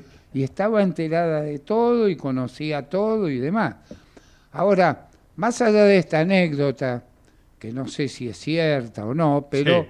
lo importante es que en ese caso, ¿sabés qué reconocimiento quiere Juanita? ¿Qué? ¿Qué reconocimiento quiere? El- el- una amabilidad, nada más, tenerla, tenerla en consideración. Claro. ser Ese- ese es Formar parte, ser nombrada. Eso, Mirá. pertenecer. Sí, sí, sí, ¿Eh? sí, sí, sí, sí. Pero bueno, me pareció importante tocar este tema del compromiso Uf. frente al momento que nos está tocando vivir primera parte hasta el 12 de octubre, ¿no? Sí, sí, sí, durísimo, durísimo. Compromiso. Analicemos el compromiso de la oferta, ¿no? Pongamos sobre la Eh, mesa. hablando de cuestión política. Yo hablaba también en su momento de, de- de las parejas, ¿no? Esto de, bueno, me pongo de novio, me caso, me voy a vivir, ¿no? Y ante el más mínimo...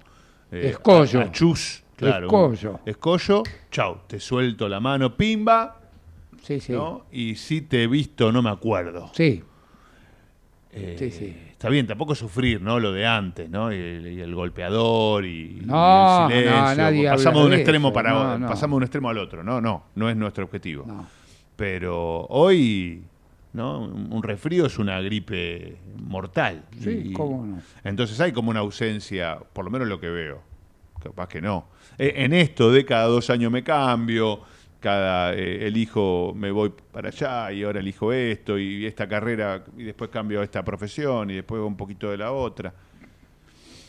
Bueno, tal es así que la gente joven ah, no, no se le escucha decir mi, mu- mi mujer, mi esposa, Bueno, mi pareja, ¿no? Mi pareja. ¿Ves? Bueno, mío no es nada también. Mi ¿no? Ha cambiado hasta el, No es- hasta el léxico. Sí. ¿No? Ya, Eh, claro, no es nada, sí. Claro, yo no soy nada de nadie, pero, pero Sí. bueno, nada, no es despectivo. ¿no? Pero No. sí se, se viven esas cosas, de ausencia de, de compromiso eh, Sí. con, con la escuela, con, con la pareja, con, con eh, la empresa, ¿no? Ah, no, me voy porque me dan el almuerzo en la otra. Con lo que dijimos, Con lo que, bueno, la palabra. la palabra, sí. ¿no? La palabra. Sí. Eh, yo la valoro, la sigo valorando, la palabra. A full. Bueno, eh, escúcheme, ¿tenía música usted preparada? Porque Sí. que- no sé si poner este espacio musical de Es lindo, sí, es lindo. sí, es se viene, ya te digo, dentro dentro de unos minutitos se viene la vuelta de María José Rutilo. Acá ya está agazapada para salir al aire de zapatillas verdes, con una carrera verde que nos va a hablar eh, ella de- de- del ministerio. Y también vamos a hablar sobre eh, protectores solares amigables con el medio ambiente. Pero la música, ¿qué Sí, trajo? ¿Qué- total qué- son las 15.26. no, no, le falta el palito. Ya le digo tantas veces, le tengo que explicar lo mismo, no me escucha. Le falta el palito ahí. a- a- a- No lo- insisto no para ver ve, si lo arregla. No sé. se lo voy a dibujar con marcador. Pero pasa que después lo tengo que borrar. Claro. No, no va, no va, no va. Eh, Bien. vein- 20 grados sigue estando. Dicen que lo peor de la lluvia ya pasó. Eh, ¿Llovió? Sí, sí, Sí, un poquito. Un poquito llovió. Sí. Dicen que pasó de costado acá en Capital. Hubo más lluvia más por el lado de Olavarría y por Viene ese lado. bien por ahí. En la provincia, claro, que venga bien para el campo. En Uruguay también parece que llovió bastante, que están con una crisis hídrica de, la, de, de- de San Quintín. ah, qué buena frase, San Quintín. ¿Sí? ¿Ya estamos con la música? ¿Qué es esto? A ver, eh, déjame ver si lo escucho y, caigo en la trampa. ¡Ah, la, la! Por Dios. Disney. Parece Disney, ¿no? Viene la princesa. No es Disney. Es más viejo todavía. Es el, el ruido es por, por la púa de- del disco. A ver, San Martín. Su fulgor, ¿Qué es? Teatro. la plegaria y el fervor La plegaria. y la luz Ah. en su brillar. ¿Quién es? Triste llanto sin razón y sonrisa al despertar es por fin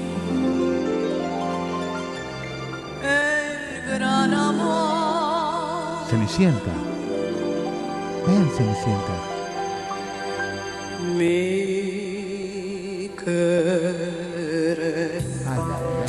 Por música. ti no tiene fin En vivo. Oh, vivo. y mi ser es soy feliz por ti Exclusivo Ciudad Humana.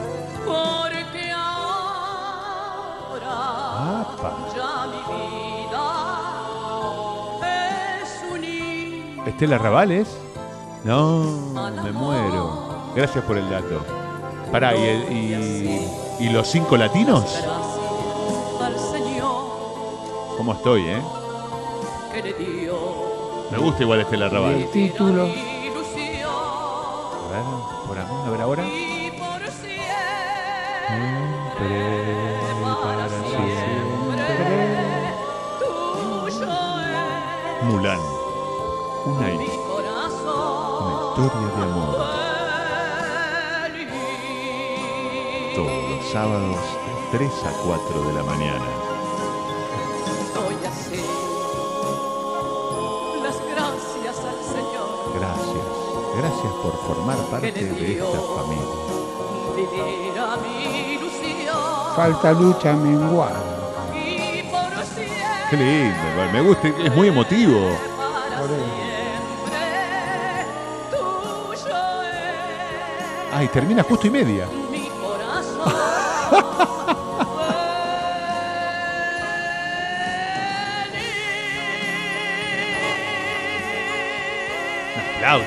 Música de Estela Raval y los cinco latinos con el tema que se llama Himno al amor, himno al amor. Me gusta, me Linda gusta Estela. tarde para, me gusta ¿no? Estela Eh, Raval, me gusta. Me gusta. Apruebo. Como siempre termino El- aprobándole la música a El usted. día de- del maestro. Himno al amor. Qué lindo. Qué voz. ¿no? Sí, uf. Estaba con el trío Los Panchos, ¿no? ¿O esa era María Marta No. Lima? Y el trío Los Panchos. No tengo respuesta para Ah, todo. era María Marta, ¿no? Ah, claro. Qué grande. Serra Lima. Gran voz también, ¿no? Y, y gracias, Piero. ¿Quién era la otra? Que Mercedes Sosa. Las Qué tres. bien, las tengo en un pedestal. operadora. No, no, no, está fue, pero el, dato que le tiré, gracias, Pedro, con Charlie García. Tanda, ¿le parece? En este himno al amor, a la vuelta de la tanda, volvemos a conectar con Ciudad Humana y Verde, con María José Rutín. 15.30.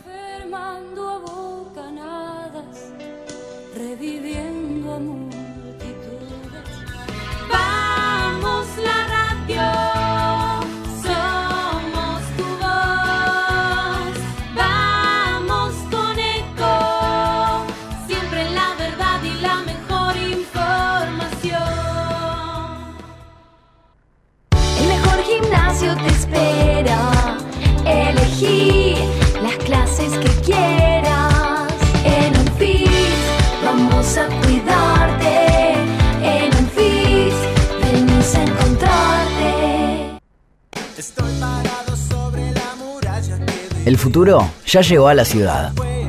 El telepase en la autopista Ilia ahora es telepase sin barrera, sin cabinas, sin detenerte.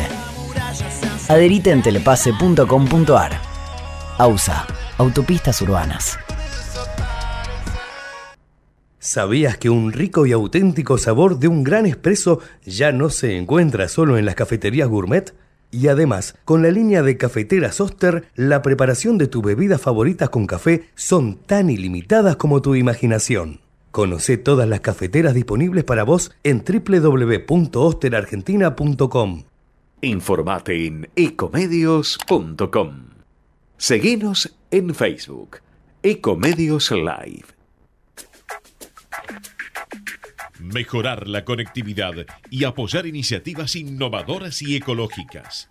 Promover la movilidad sostenible. Ciudad Humana.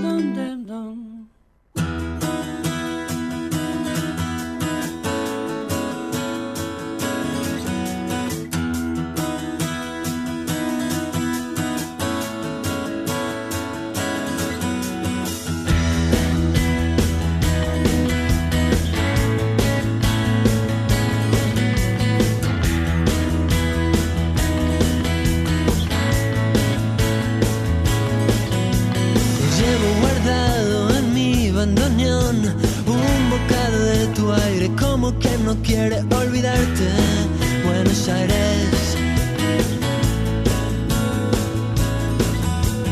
Cuanto más lejos de ti yo me voy, más te siento cerca mío y más te busco por otras ciudades. Buenos Aires. 33 minutos pasaron de las 4 de la tarde, de las 16 horas. Adriano Celentano, Gianfranco Pagliaro y Manolo Galván han pedido, mientras escuchábamos a, mm, eh, a Estela Raval. Excelente pedido, ¿eh? Excelente. Anotamos todos, ¿no? Sí. Eh, y me, me gustaba uno también. Ay, no me va a salir el nombre, no importa. Después, después lo, lo- lo nombro. Eh, quiero volver y darle la bienvenida a María José Rutilo, que ya nos debe estar escuchando, como siempre. Fue mamá, deja todo en la cancha. ¿Es la que se pone la, la- la camiseta y transpira Bien. por el medio ambiente? Sí, sí. Es ella, por el ambiente. Tiene Bien- compromiso. tiene compromiso duradero Bien. eh, por, el, por el ambiente. Es ella, siempre está con nosotros. Felicitaciones como mamá en primer Gran lugar. ¿no? productora, sí, gran productora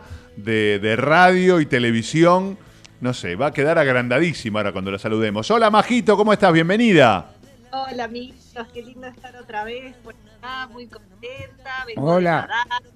Esta vez no corrí porque, como saben que ah, gracias a las felicitaciones, también empiezo a nadar y de a poquito empiezo a caminar. Así que estamos muy contentas por acá. Qué grande, muy bien, muy bien, Sí. muy Y como siempre, la- miren la remera que me puse. Ah, no te estamos mirando todavía, ¿eh? pero en cualquier momento te tenemos ahí. ya estamos haciendo los contactos para. Que, des- describinos la remera para los que están en ecomedios.com y en YouTube.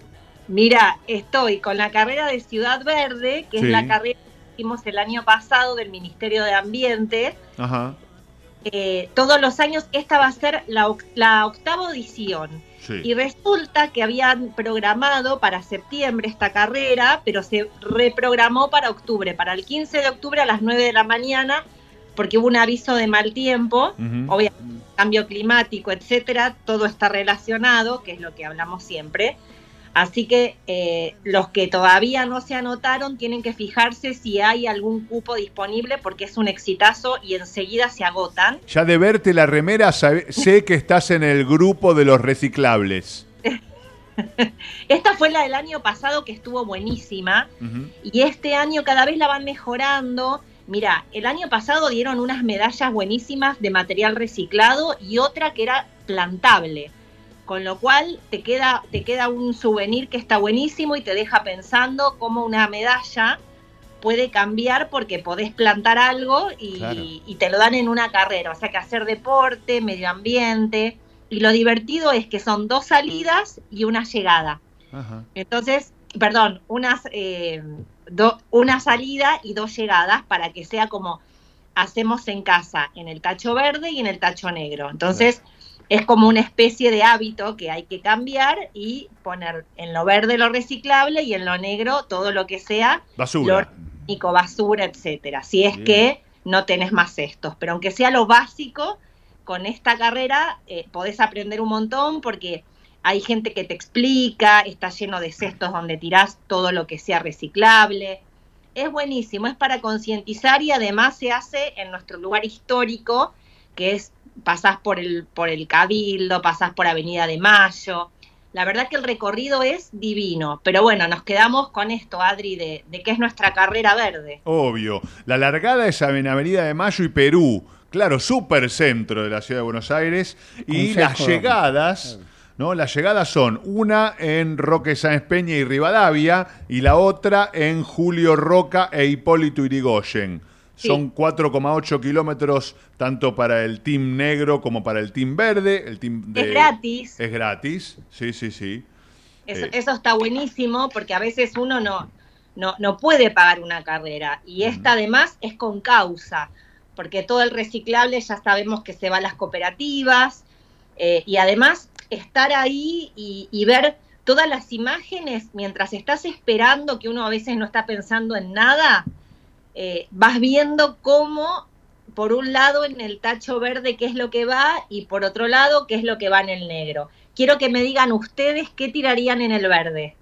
Eh, papel. Cartón, ¿Qué Eh, más? eh, Sin repetir y sin soplar. ca- ca- cajitas, eh, Vidrio. vidrio, Eh, todo li- eh, limpio y seco, ¿no? Tendría que ser. limpio y seco. de yogur.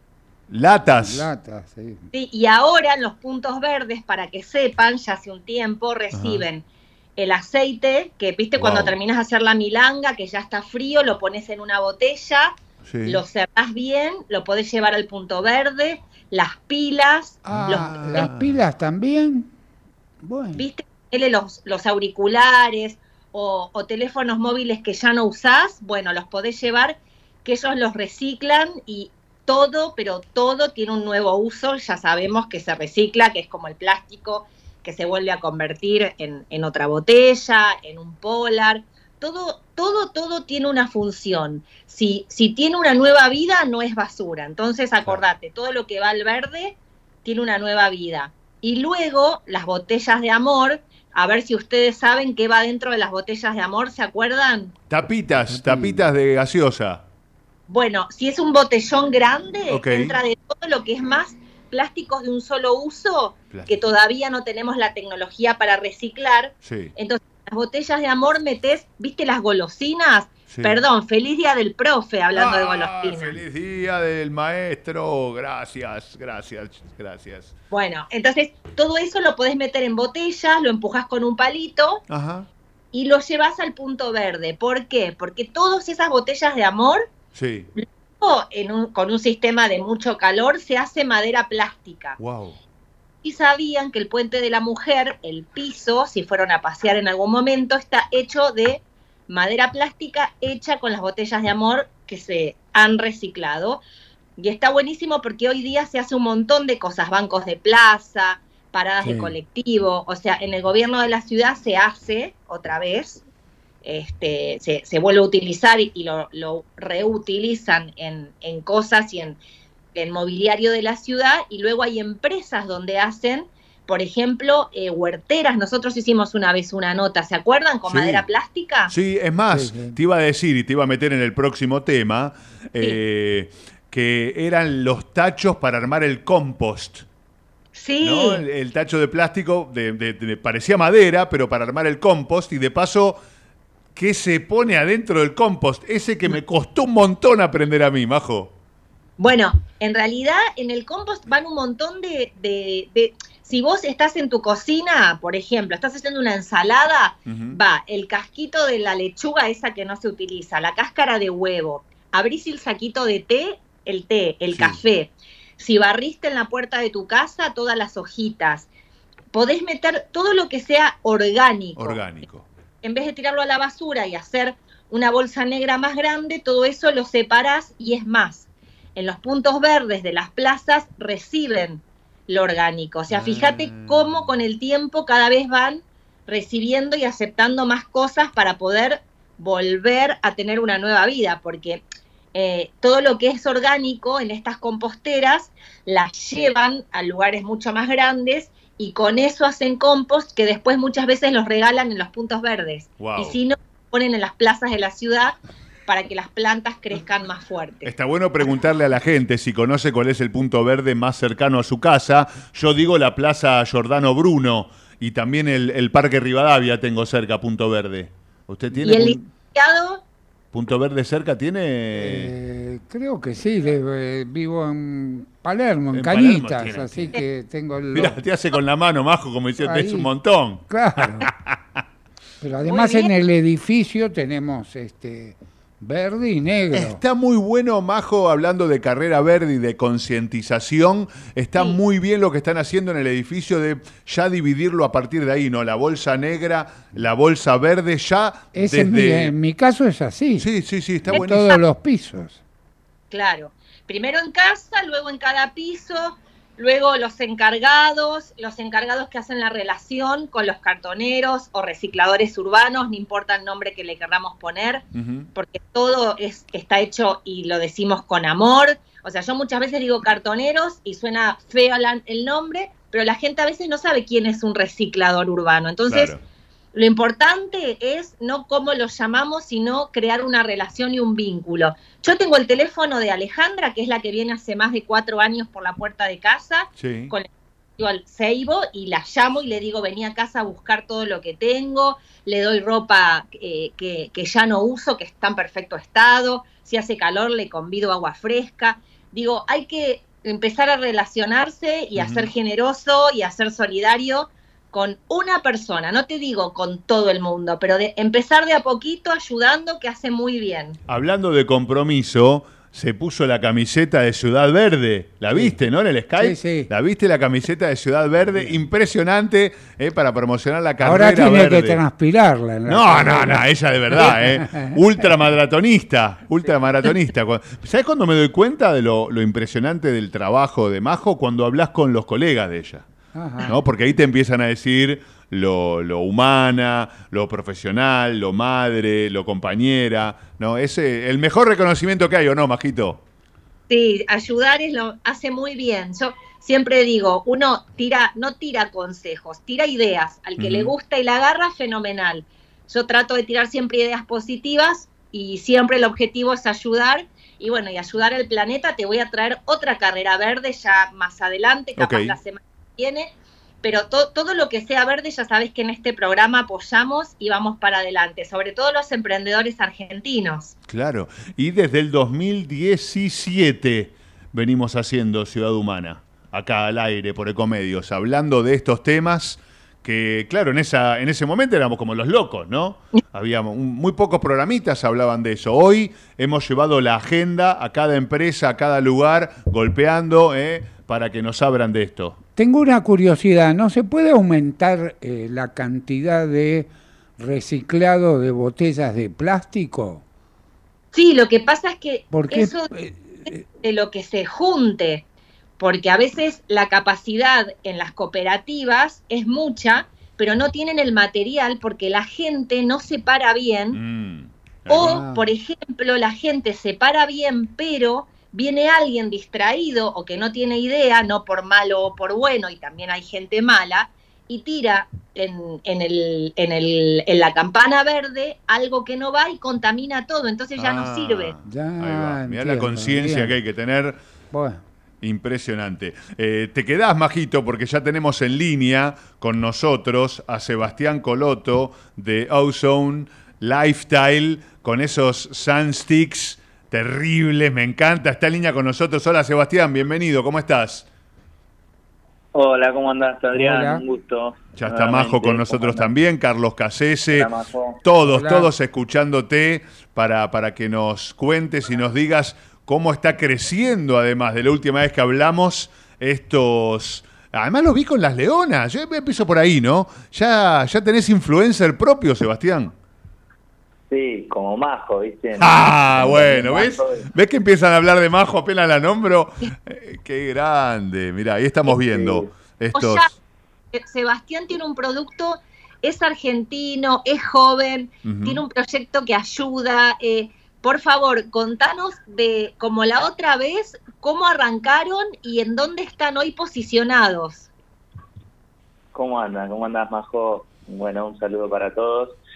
Eh, con respecto a la, a la otra vez que hablamos, la verdad que hemos venido creciendo, sobre todo en exposición y conocimiento, ya que somos una marca nueva. Nosotros somos una familia de farmacéuticos y de cosmetólogos que siempre nos gustó la cosmética, que tengo otra línea cosmética y decidimos lanzar una línea totalmente natural, pero no solo natural en los productos y el contenido del producto, sino en el envase y en la, sin maltrato animal, sin crueldad y la verdad que está muy bueno porque cada vez veo que hay mayor conciencia de lo que no solo consumimos, sino que alimentamos, hábitos que tenemos, entonces está bueno eh, partir de un producto que nos siento, me siento parte.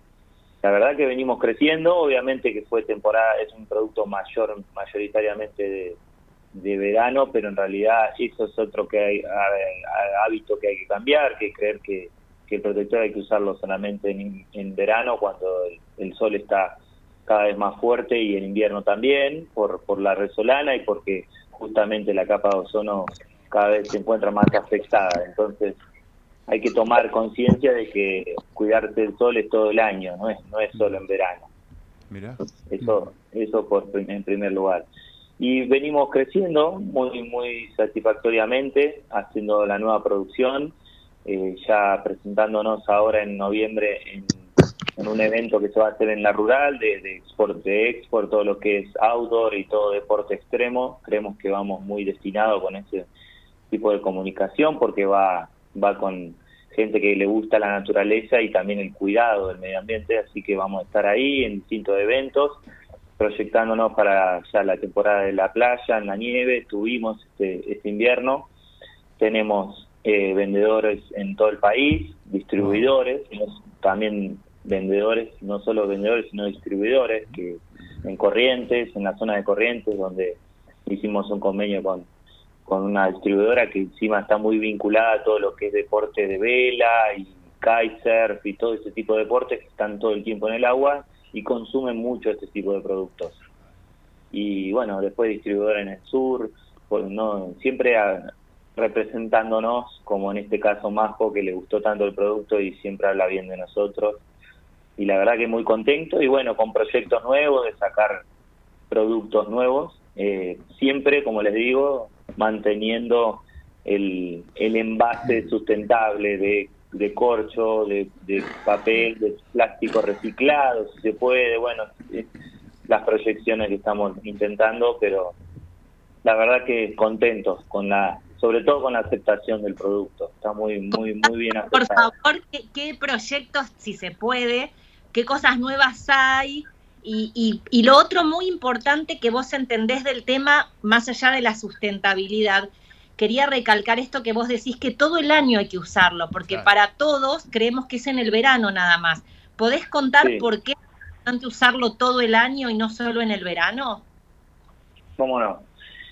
Bueno, la primera pregunta, los proyectos que tenemos son eh, como eh, utilizando el mismo envase en este caso de, de- de este protector, un desodorante en barra, que uno bien sabe que los desodorantes antitranspirantes, lo que utilizamos, realmente funcionan como tra- antitranspirantes, pero en realidad tienen un efecto adverso que lo que hacen eh, tapan el poro y eso realmente no hace bien al organismo. Entonces eh, uno no transpira, pero siempre tiene un efecto adverso. Entonces hay que tratar de ser consciente y utilizar un producto que pueda funcionar sin afectar al, al- al cuerpo mismo. Entonces una proyección es utilizar un desodorante totalmente natural. Eh, también vamos a hacer jabón y acondicionadores li- sólidos con que vengan con una con una piedra pómez ya de por sí para que uno pueda mantener el producto. Eh, otra proyección es una crema de manos y, y de rostro eh, con el mismo envase y en formato sólido. Eh, un bálsamo para protector para labios, de esa forma, Bien. que produ- estos son los productos que vamos a lanzar entre este año y el año que viene. Eh, la verdad que el- el- la situación del país no nos ayuda en el sentido de que muchas materias primas no nos están pudiendo entrar, están retenidas en, en aduana hace meses y bueno, estamos lidiando con eso más que con la protección del producto.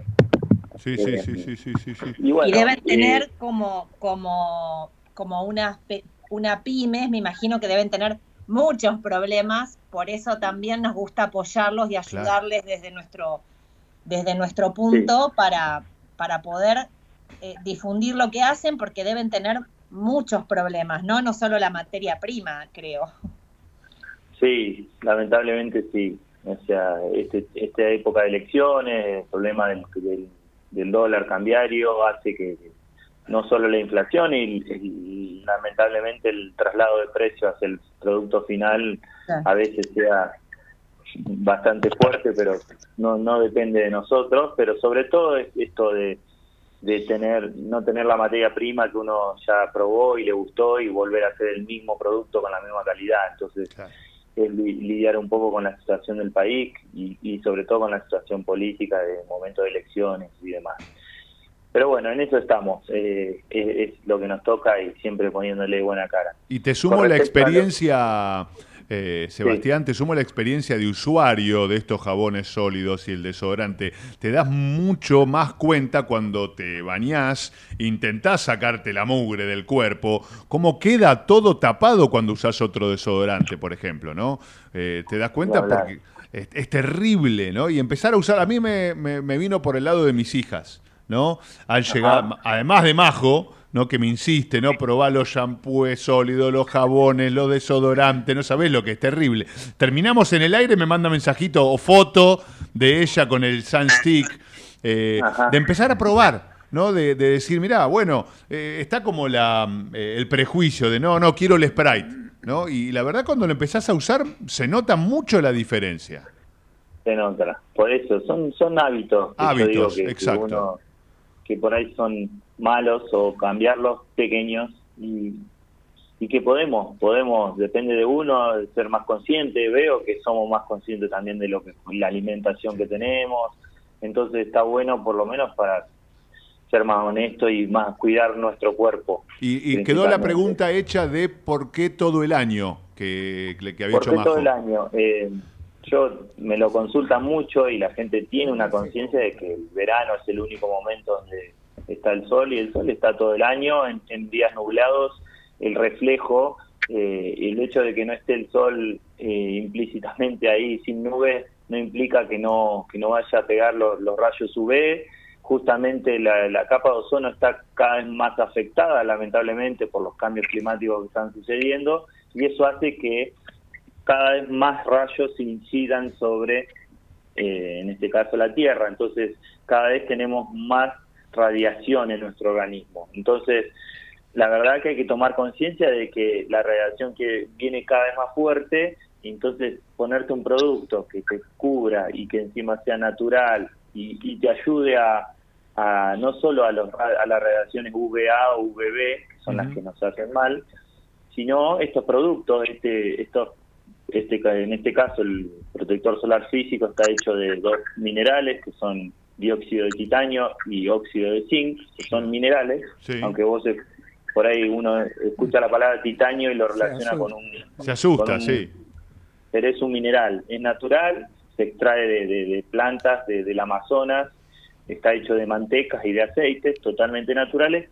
Y algo que tiene muy interesante que uno puede buscar y googlear es que no solo cuidan, nos cuidan de, de- de la irradiación de- del sol, sino de la, de la tecnología luz azul, se llama, que son todos los electrónicos, los celulares, la pantalla, que cada vez estamos con más pantalla. Entonces, no solo no solo que nos hace bien para cuidarnos de- del sol del, del sol natural y la, la luz natural sino de la luz artificial que cada vez consumimos más. Entonces está bueno porque te estás cubriendo en todo sentido la protección solar o protección de luz de una forma natural y para mí es una conciencia hay países como Hawái Australia México cada vez más están realmente pidiendo el no consumo de protectores químicos que son la es la, la diferencia y la, la competencia en algún punto. No sé si competencia es, es, es otra forma de hacer un producto que te proteja, pero uno si, si se da cuenta cuando está en una pileta o en el mar, que cuando se pone protector va al agua y se ve la aureola blanca Sí, de que el sí. producto queda ahí, permanece. Bueno, eso hace que eso no se descompone y encima no solo eso, sino que lo consumen los, los pescados, los animales que están en el agua y después lo terminamos consumiendo nosotros porque consumimos esos animales. Entonces es una rueda que terminamos contaminándonos a nosotros mismos, no solo al animal también, que no está bien. Hay países como Hawái que realmente eh, están poniendo reglamentaciones muy interesantes para no utilizar protectores químicos. ¿Por qué contaminan el arrecife de corales, los animales? Entonces está bueno, es, un, es una... Como tirar una colilla de cigarrillo al mar. Ni hablar, ni hablar. No nos damos cuenta porque creemos que, a veces creemos que el protector se deshace en el agua y no se deshace, contamina. Claro, claro. Bueno, es, es muy, es muy, muy, muy importante lo que ustedes hacen porque no es tan común acá en Argentina y además No. ustedes desde que desarrollan el producto hasta que se termina el producto es sustentable toda la cadena. Claro, Sí, sí, claro, justamente. Y, y hablaste, hablaste de, de formación, eh, farmacéuticos, médicos, ¿qué, Claro. qué, qué tenemos en la familia de, de- de Sebastián? ¿Qué, qué, qué, qué título tenemos por ahí? Y bueno, en realidad, mi- aunque no lo crean, este es mi cuarto título. Yo estudié, eh, estudié- soy licenciado en Relaciones Públicas, licenciado en Publicidad, eh, y después por un cambio de, de vida total me puse a estudiar farmacia, que mi familia, mi padre es farmacéutico, mi abuela es farmacéutica de la ciudad de Azul, de provincia de Buenos Aires, Sí. donde tenemos farmacia, mi, mi padre tiene una farmacia, farmacia Peroshi, una farmacia muy interesante en el centro de la ciudad, mi abuela tenía farmacia con mi apellido Coloto, y en honor a ella, mi padre, en honor a su madre, le puso María T. Boticario a su línea cosmética de María Teresa Boticario, como Boticario se decía en las farmacias Sí, de antes. de antes. Bueno, yo me puse a estudiar farmacia por un cambio de vida y una elección de por ahí volver a Azul a vivir y salir un poco del, del loquero de Buenos Aires, pero y, me- y también me, me hice el curso de cosmética en cosmetología acá en la Asociación de Clínicos Cosméticos y siempre estuve involucrado. Ahora estoy estoy trabajando en eso, combinando las dos áreas porque trabajo en la parte comunicacional y, y estoy en la farmacia y trabajo y estoy vinculado porque estamos muy vinculados con droguerías, vendemos nuestro, nuestra línea en droguerías, en farmacias. Y bueno, al, ¿Dónde al se consigue? Me preguntan acá. La última pregunta, pues ya cerramos el programa. ¿Dónde se consigue el producto? Lo podés conseguir principalmente en nuestra tienda online, donde tenemos un envío accesible de mil pesos a todo el país, Sí. vivas en cualquier lado. Pero acá en Capital, eh, nuestra, nuestra página web tiene todos los puntos de venta, que tenemos todos los vendedores y demás, pero principalmente hicimos un convenio con los locales de ropa eh, Cristóbal Colón y Ah, Quicksilver, que son marcas interesantes que ya están muy integradas en el mercado y ellos se encuentran en todos los shopping de, de- de Capital, entonces uno puede ir ahí mismo y siempre que haya disponibilidad de stock, pero ahí eh, tenemos un convenio y estamos allí. Qué Después grande. tenemos una página web donde enviamos a todo, Todo. el país y es bastante accesible. Muchas Sí. gracias y muchas gracias por esta nota. Gracias, Majo, también eh, por traernos a Sebastián y a todos los, los productos. Un abrazo enorme y gracias por este compromiso también. ¿no? Hablamos de compromiso con el licenciado Carlos Casese, compromiso con el ambiente. Un abrazo grande para los dos. Gracias. Muchas gracias, Chao. gracias por el tiempo. Éxito. Gracias. Majito. Gracias, Majo. Un beso grande. Chau, chau. Con la remera verde se nos va, Majito. Gracias, Carlos. Nos vemos No, el a lunes que viene. ustedes, ¿Eh? sí, cómo no. Un Buena abrazo semana. grande. Hasta el lunes que viene terminó Ciudad Humana. Te dije que era un programa para grabar. Un saludo para la gente de Mendoza que le gusta Estela Raval. Saludo de Mendoza, dice Hawái. No es un. Claro, fue una parte de Estados Unidos, Hawái. Chau, chau, chau, chau, chau. Chau. Desde